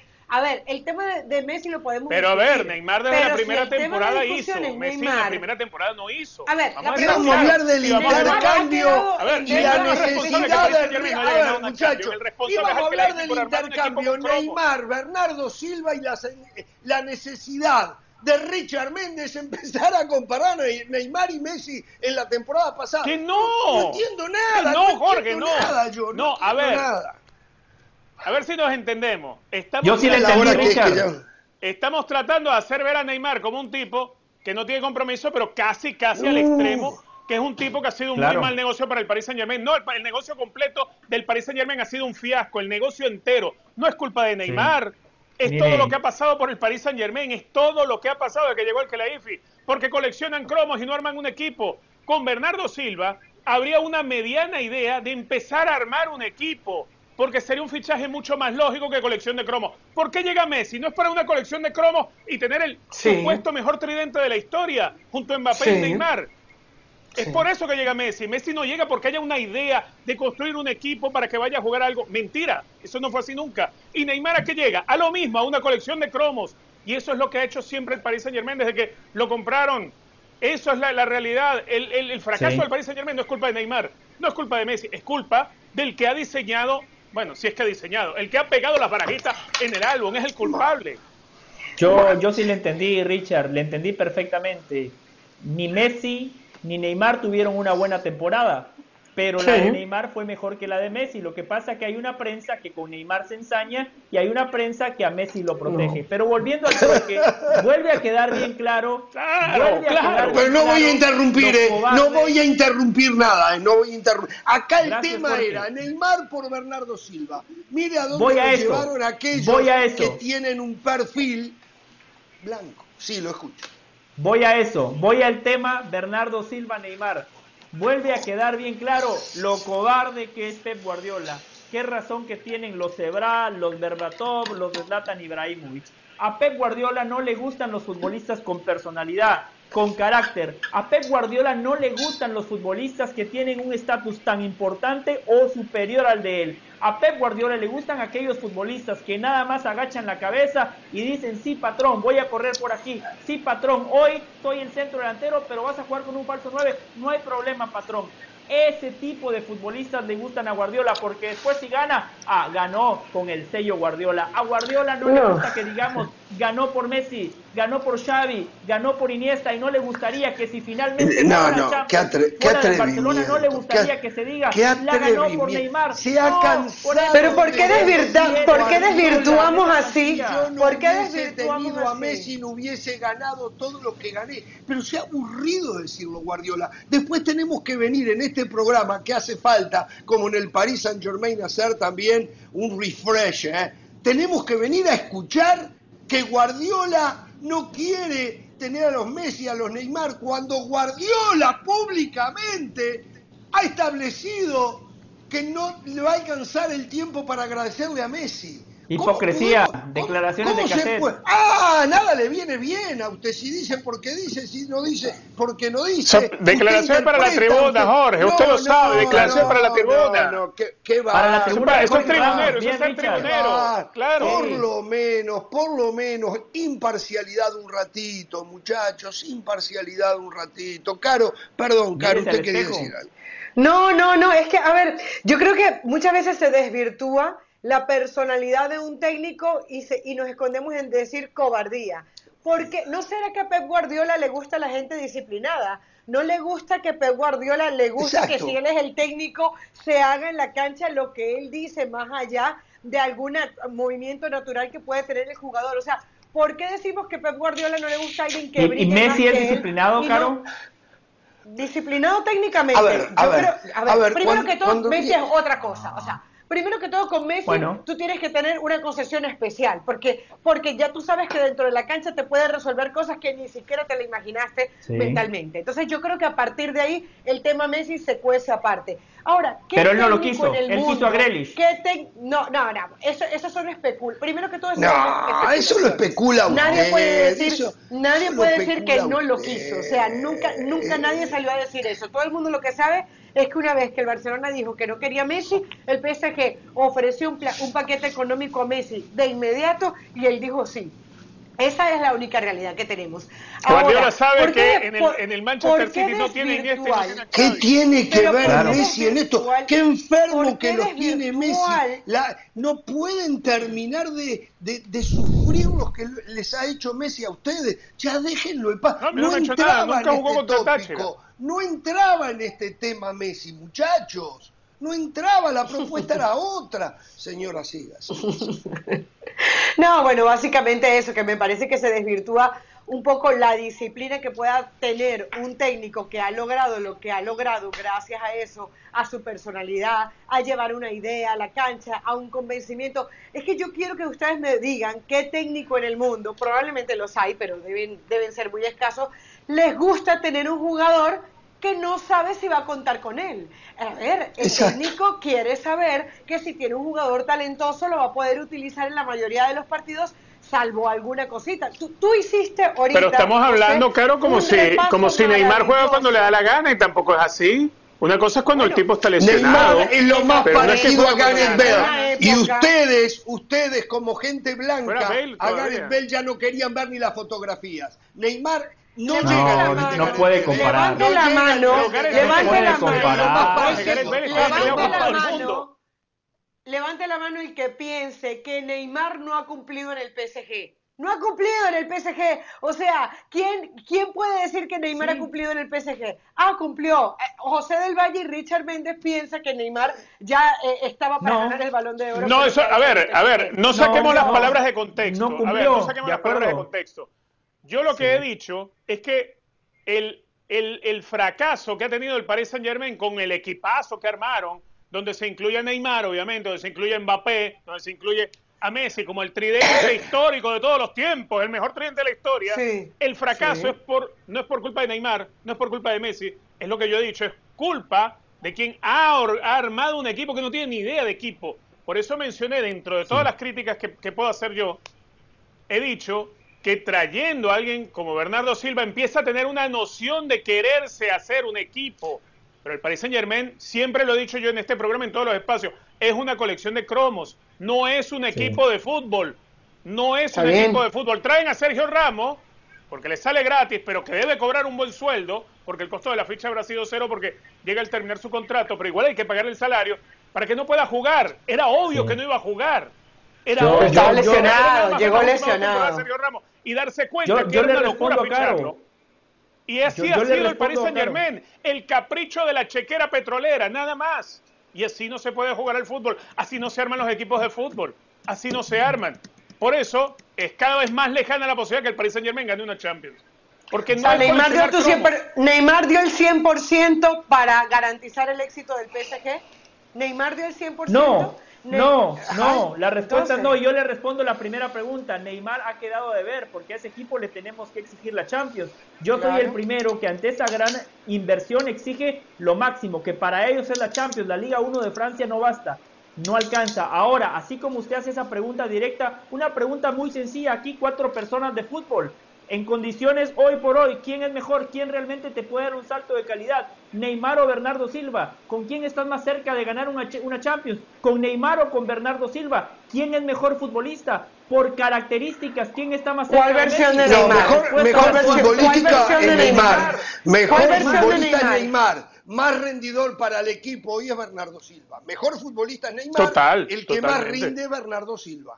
Así de simple el con, el que se puede contar, con el que físicamente está más sano, con el que tiene un mayor compromiso, con el que tiene muchísimo menos fantasía, pero mucho más agallas, y ese compromiso es Bernardo Silva.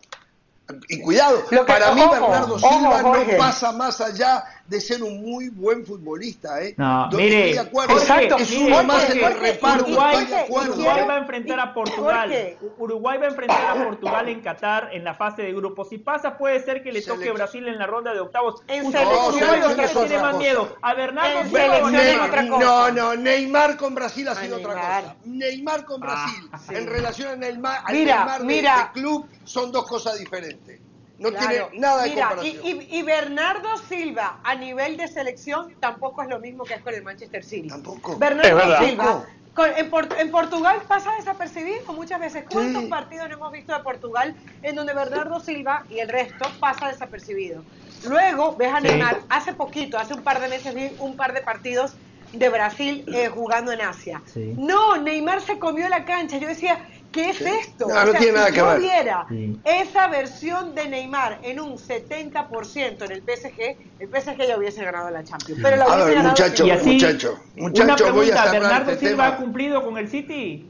Porque en la Champions no la han ganado. Bernardo ah, pero ¿qué importa? Pero Bernardo Silva no se ha guardado nada y dentro de sus posibilidades dio lo mejor. Guardiola ha cumplido con el City, pregunto no yo. No se guardó nada, nada se guardó. Dentro de sus posibilidades dio todo Bernardo Silva. Jorge, Guardiola no es responsable con el City, porque lo trajeron para ganar la Champions. Pero por supuesto. La respuesta no. El, lleva cuatro, gana la liga. Gana, ganó el cuatro City gana veces la liga también. el torneo más difícil del mundo, la Premier. Cuatro veces de cinco. Cuatro de cinco. Son haters. Lo más difícil que hay en el mundo que es la Premier. ¿eh? Que ganar la Premier. Pero a ver, a ver, pero yo el aparte escuché, también gana la liga. Permítame, a, a, ver, yo aparte escuché al señor del Valle decir que Ibrahimovic dijo tal cosa, que quién más, que, quién otro nombró usted? Ibrahimovic, Berbatov, Eto, Berbatov, Berbatov, Berbatov, Berbatov. Es monedita de oro. ¿Sabe? Pero nunca escuchó del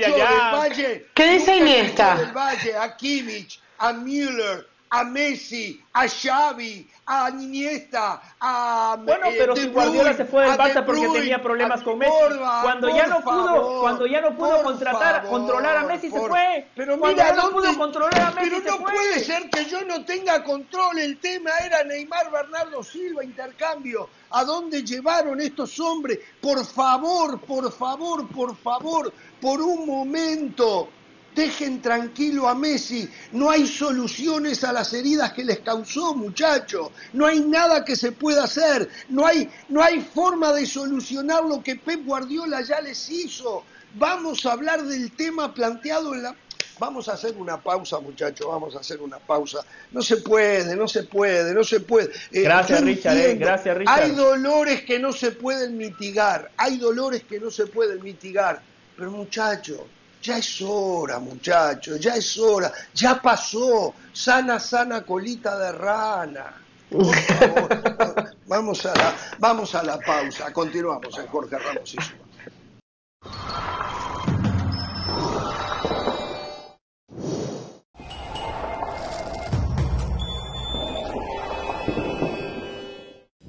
Seguimos en Jorge Ramos y su banda. Recuerden que ESPN Plus tiene todo lo mejor del mundo del deporte. Ahora vamos con Pilar Pérez para ver qué hay en el mundo de otros deportes. Adelante, Pilar. Gracias, estamos de regreso con información del Mundial de Atletismo que se lleva a cabo en Eugene, Oregon, y donde la venezolana Yulimar Rojas hizo historia al coronarse por tercera ocasión campeona del mundo en triple salto. Rojas, que ha dominado el triple salto en los últimos años, consiguiendo incluso la medalla de oro en Tokio, bueno, pues se coronó por tercera ocasión frente a más de 10.000 aficionados en el estadio Hayward Field, luego de que consiguió la marca de 15.47 metros, la quinta mejor de la historia. Así aventajó a la jamaiquina, que es Shanika Ricketts, quien registró 14.89 y se quedó con la medalla de plata, y a la estadounidense Tori Franklin, que a su vez marcó 14.72 y se llevó el bronce extendiendo así Yulimar entonces su racha de triunfos en grandes escenarios. Recordemos que posee al momento el récord mundial de la categoría con 15.74 metros, el cual consiguió este mismo año en el Mundial de Belgrado. Con este título ya posee tres oros en mundiales al aire libre 2017, 2019 y 2022 y otros tres en pista cubierta 2016, 2018 y este mismo 2022. Definitivamente la rival a vencer de cara a París 2024. Por cierto, les recordamos que la cuenta regresiva de la liga por ESPN Plus no para. El próximo 12 de agosto se dará el silbatazo inicial de la temporada 2022-2023 que usted va a poder disfrutar solo aquí. Continuamos con más en Jorge Ramos y su banda.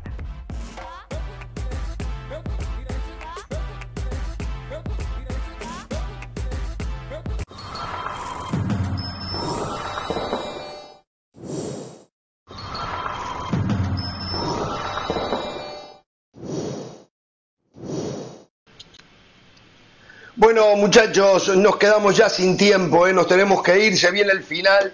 Eh, los espero mañana. Me quedaron muchísimas informaciones para compartir con la gente, pero bueno, eh, mañana tendremos un programa similar. ¿eh? Usted se va para el estadio ahora, usted quiere ver al Barcelona del Valle. Era el sueño suyo ver al Barcelona y Citus y va para allá ahora. Muy bien, muy bien. Póngase una camiseta del Barcelona, José. Eh, le voy a comprar una a mi esposa, eh, Richard, así como Jorge le compra a su nieto, yo le compro a mi esposa. Claro, sí, claro. Voy a ir a ver al. Ya no tengo que comprarle más a mi nieto. Fútbol.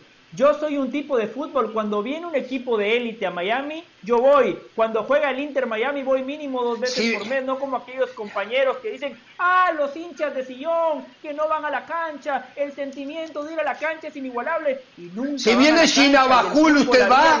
Si viene Shinabajul, usted va. Si viene el Shinabajul, usted va. Por supuesto. Jorge le compra la camisa del Barcelona al nieto, pero la compra de la talla de, de la talla de Jorge. Jorge, Jorge, yo no voy al partido porque me voy a quedar disfrutando de mi familia antes de tomar rumbo a Las Vegas con el señor José del Valle. Eh, para oh, toda la cobertura de Chivas, de América, de Juventus, del Real Madrid, del Barcelona. Así que, del Valle, tómanos mañana. Para, para le, voy, le voy a adelantar algo para mañana. Atención a la producción. Seguramente, seguramente José del Valle, va, a él le gusta mucho cuando va en esos viajes sacarse fotografías con los futbolistas. Eh, sí. a él le encanta. Es lo que en el sur del continente los llamamos cholulos. Mañana le vamos a mostrar una fotografía con un futbolista que está en Europa para que vean ustedes la alegría que le despierta a los futbolistas sacarse una foto con José del Valle. Sí, sí, ellos me piden una foto a mí, es cierto, es cierto, ellos me piden una foto a mí. ¿Por qué? Por cierto, mañana, mañana, piénselo, le vamos a dar una noche para que lo piense. Usted que conoce muy bien la noche de Las Vegas, quizás nos pueda dar recomendaciones a Caro no, y a mí, nosotros vamos a trabajar somos profesionales, estamos comprometidos con la profesión, pero vamos a estar en Las Vegas, o sea, tiempo vamos a tener para ir a comer, para, no sé, visitar, conocer. Así que Jorge, Richard, si tienen recomendaciones, por favor, adelante. Pero si yo le recomiendo... Diviértase, la única recomendación que, le doy, diviértase. Donde yo le mande, usted va a tener que pagar del Valle. Y no, no, no Carolina paga si, vale la, si, vale la pena la experiencia, yo pago. Si vale la pena la experiencia. Bueno, señores, lo dejamos porque se viene el partido, ¿eh? Tiene que salir corriendo del Valle, ¿eh? El partido arranca en media una hora, ¿eh? ¿Llega? en una hora, a las 8. A las 8. El partido más importante en la historia del Inter Miami. y sí, debe de ser. Debe de ser. Chao, hasta mañana, ¿eh? No tengan temor de ser felices. Buenas tardes.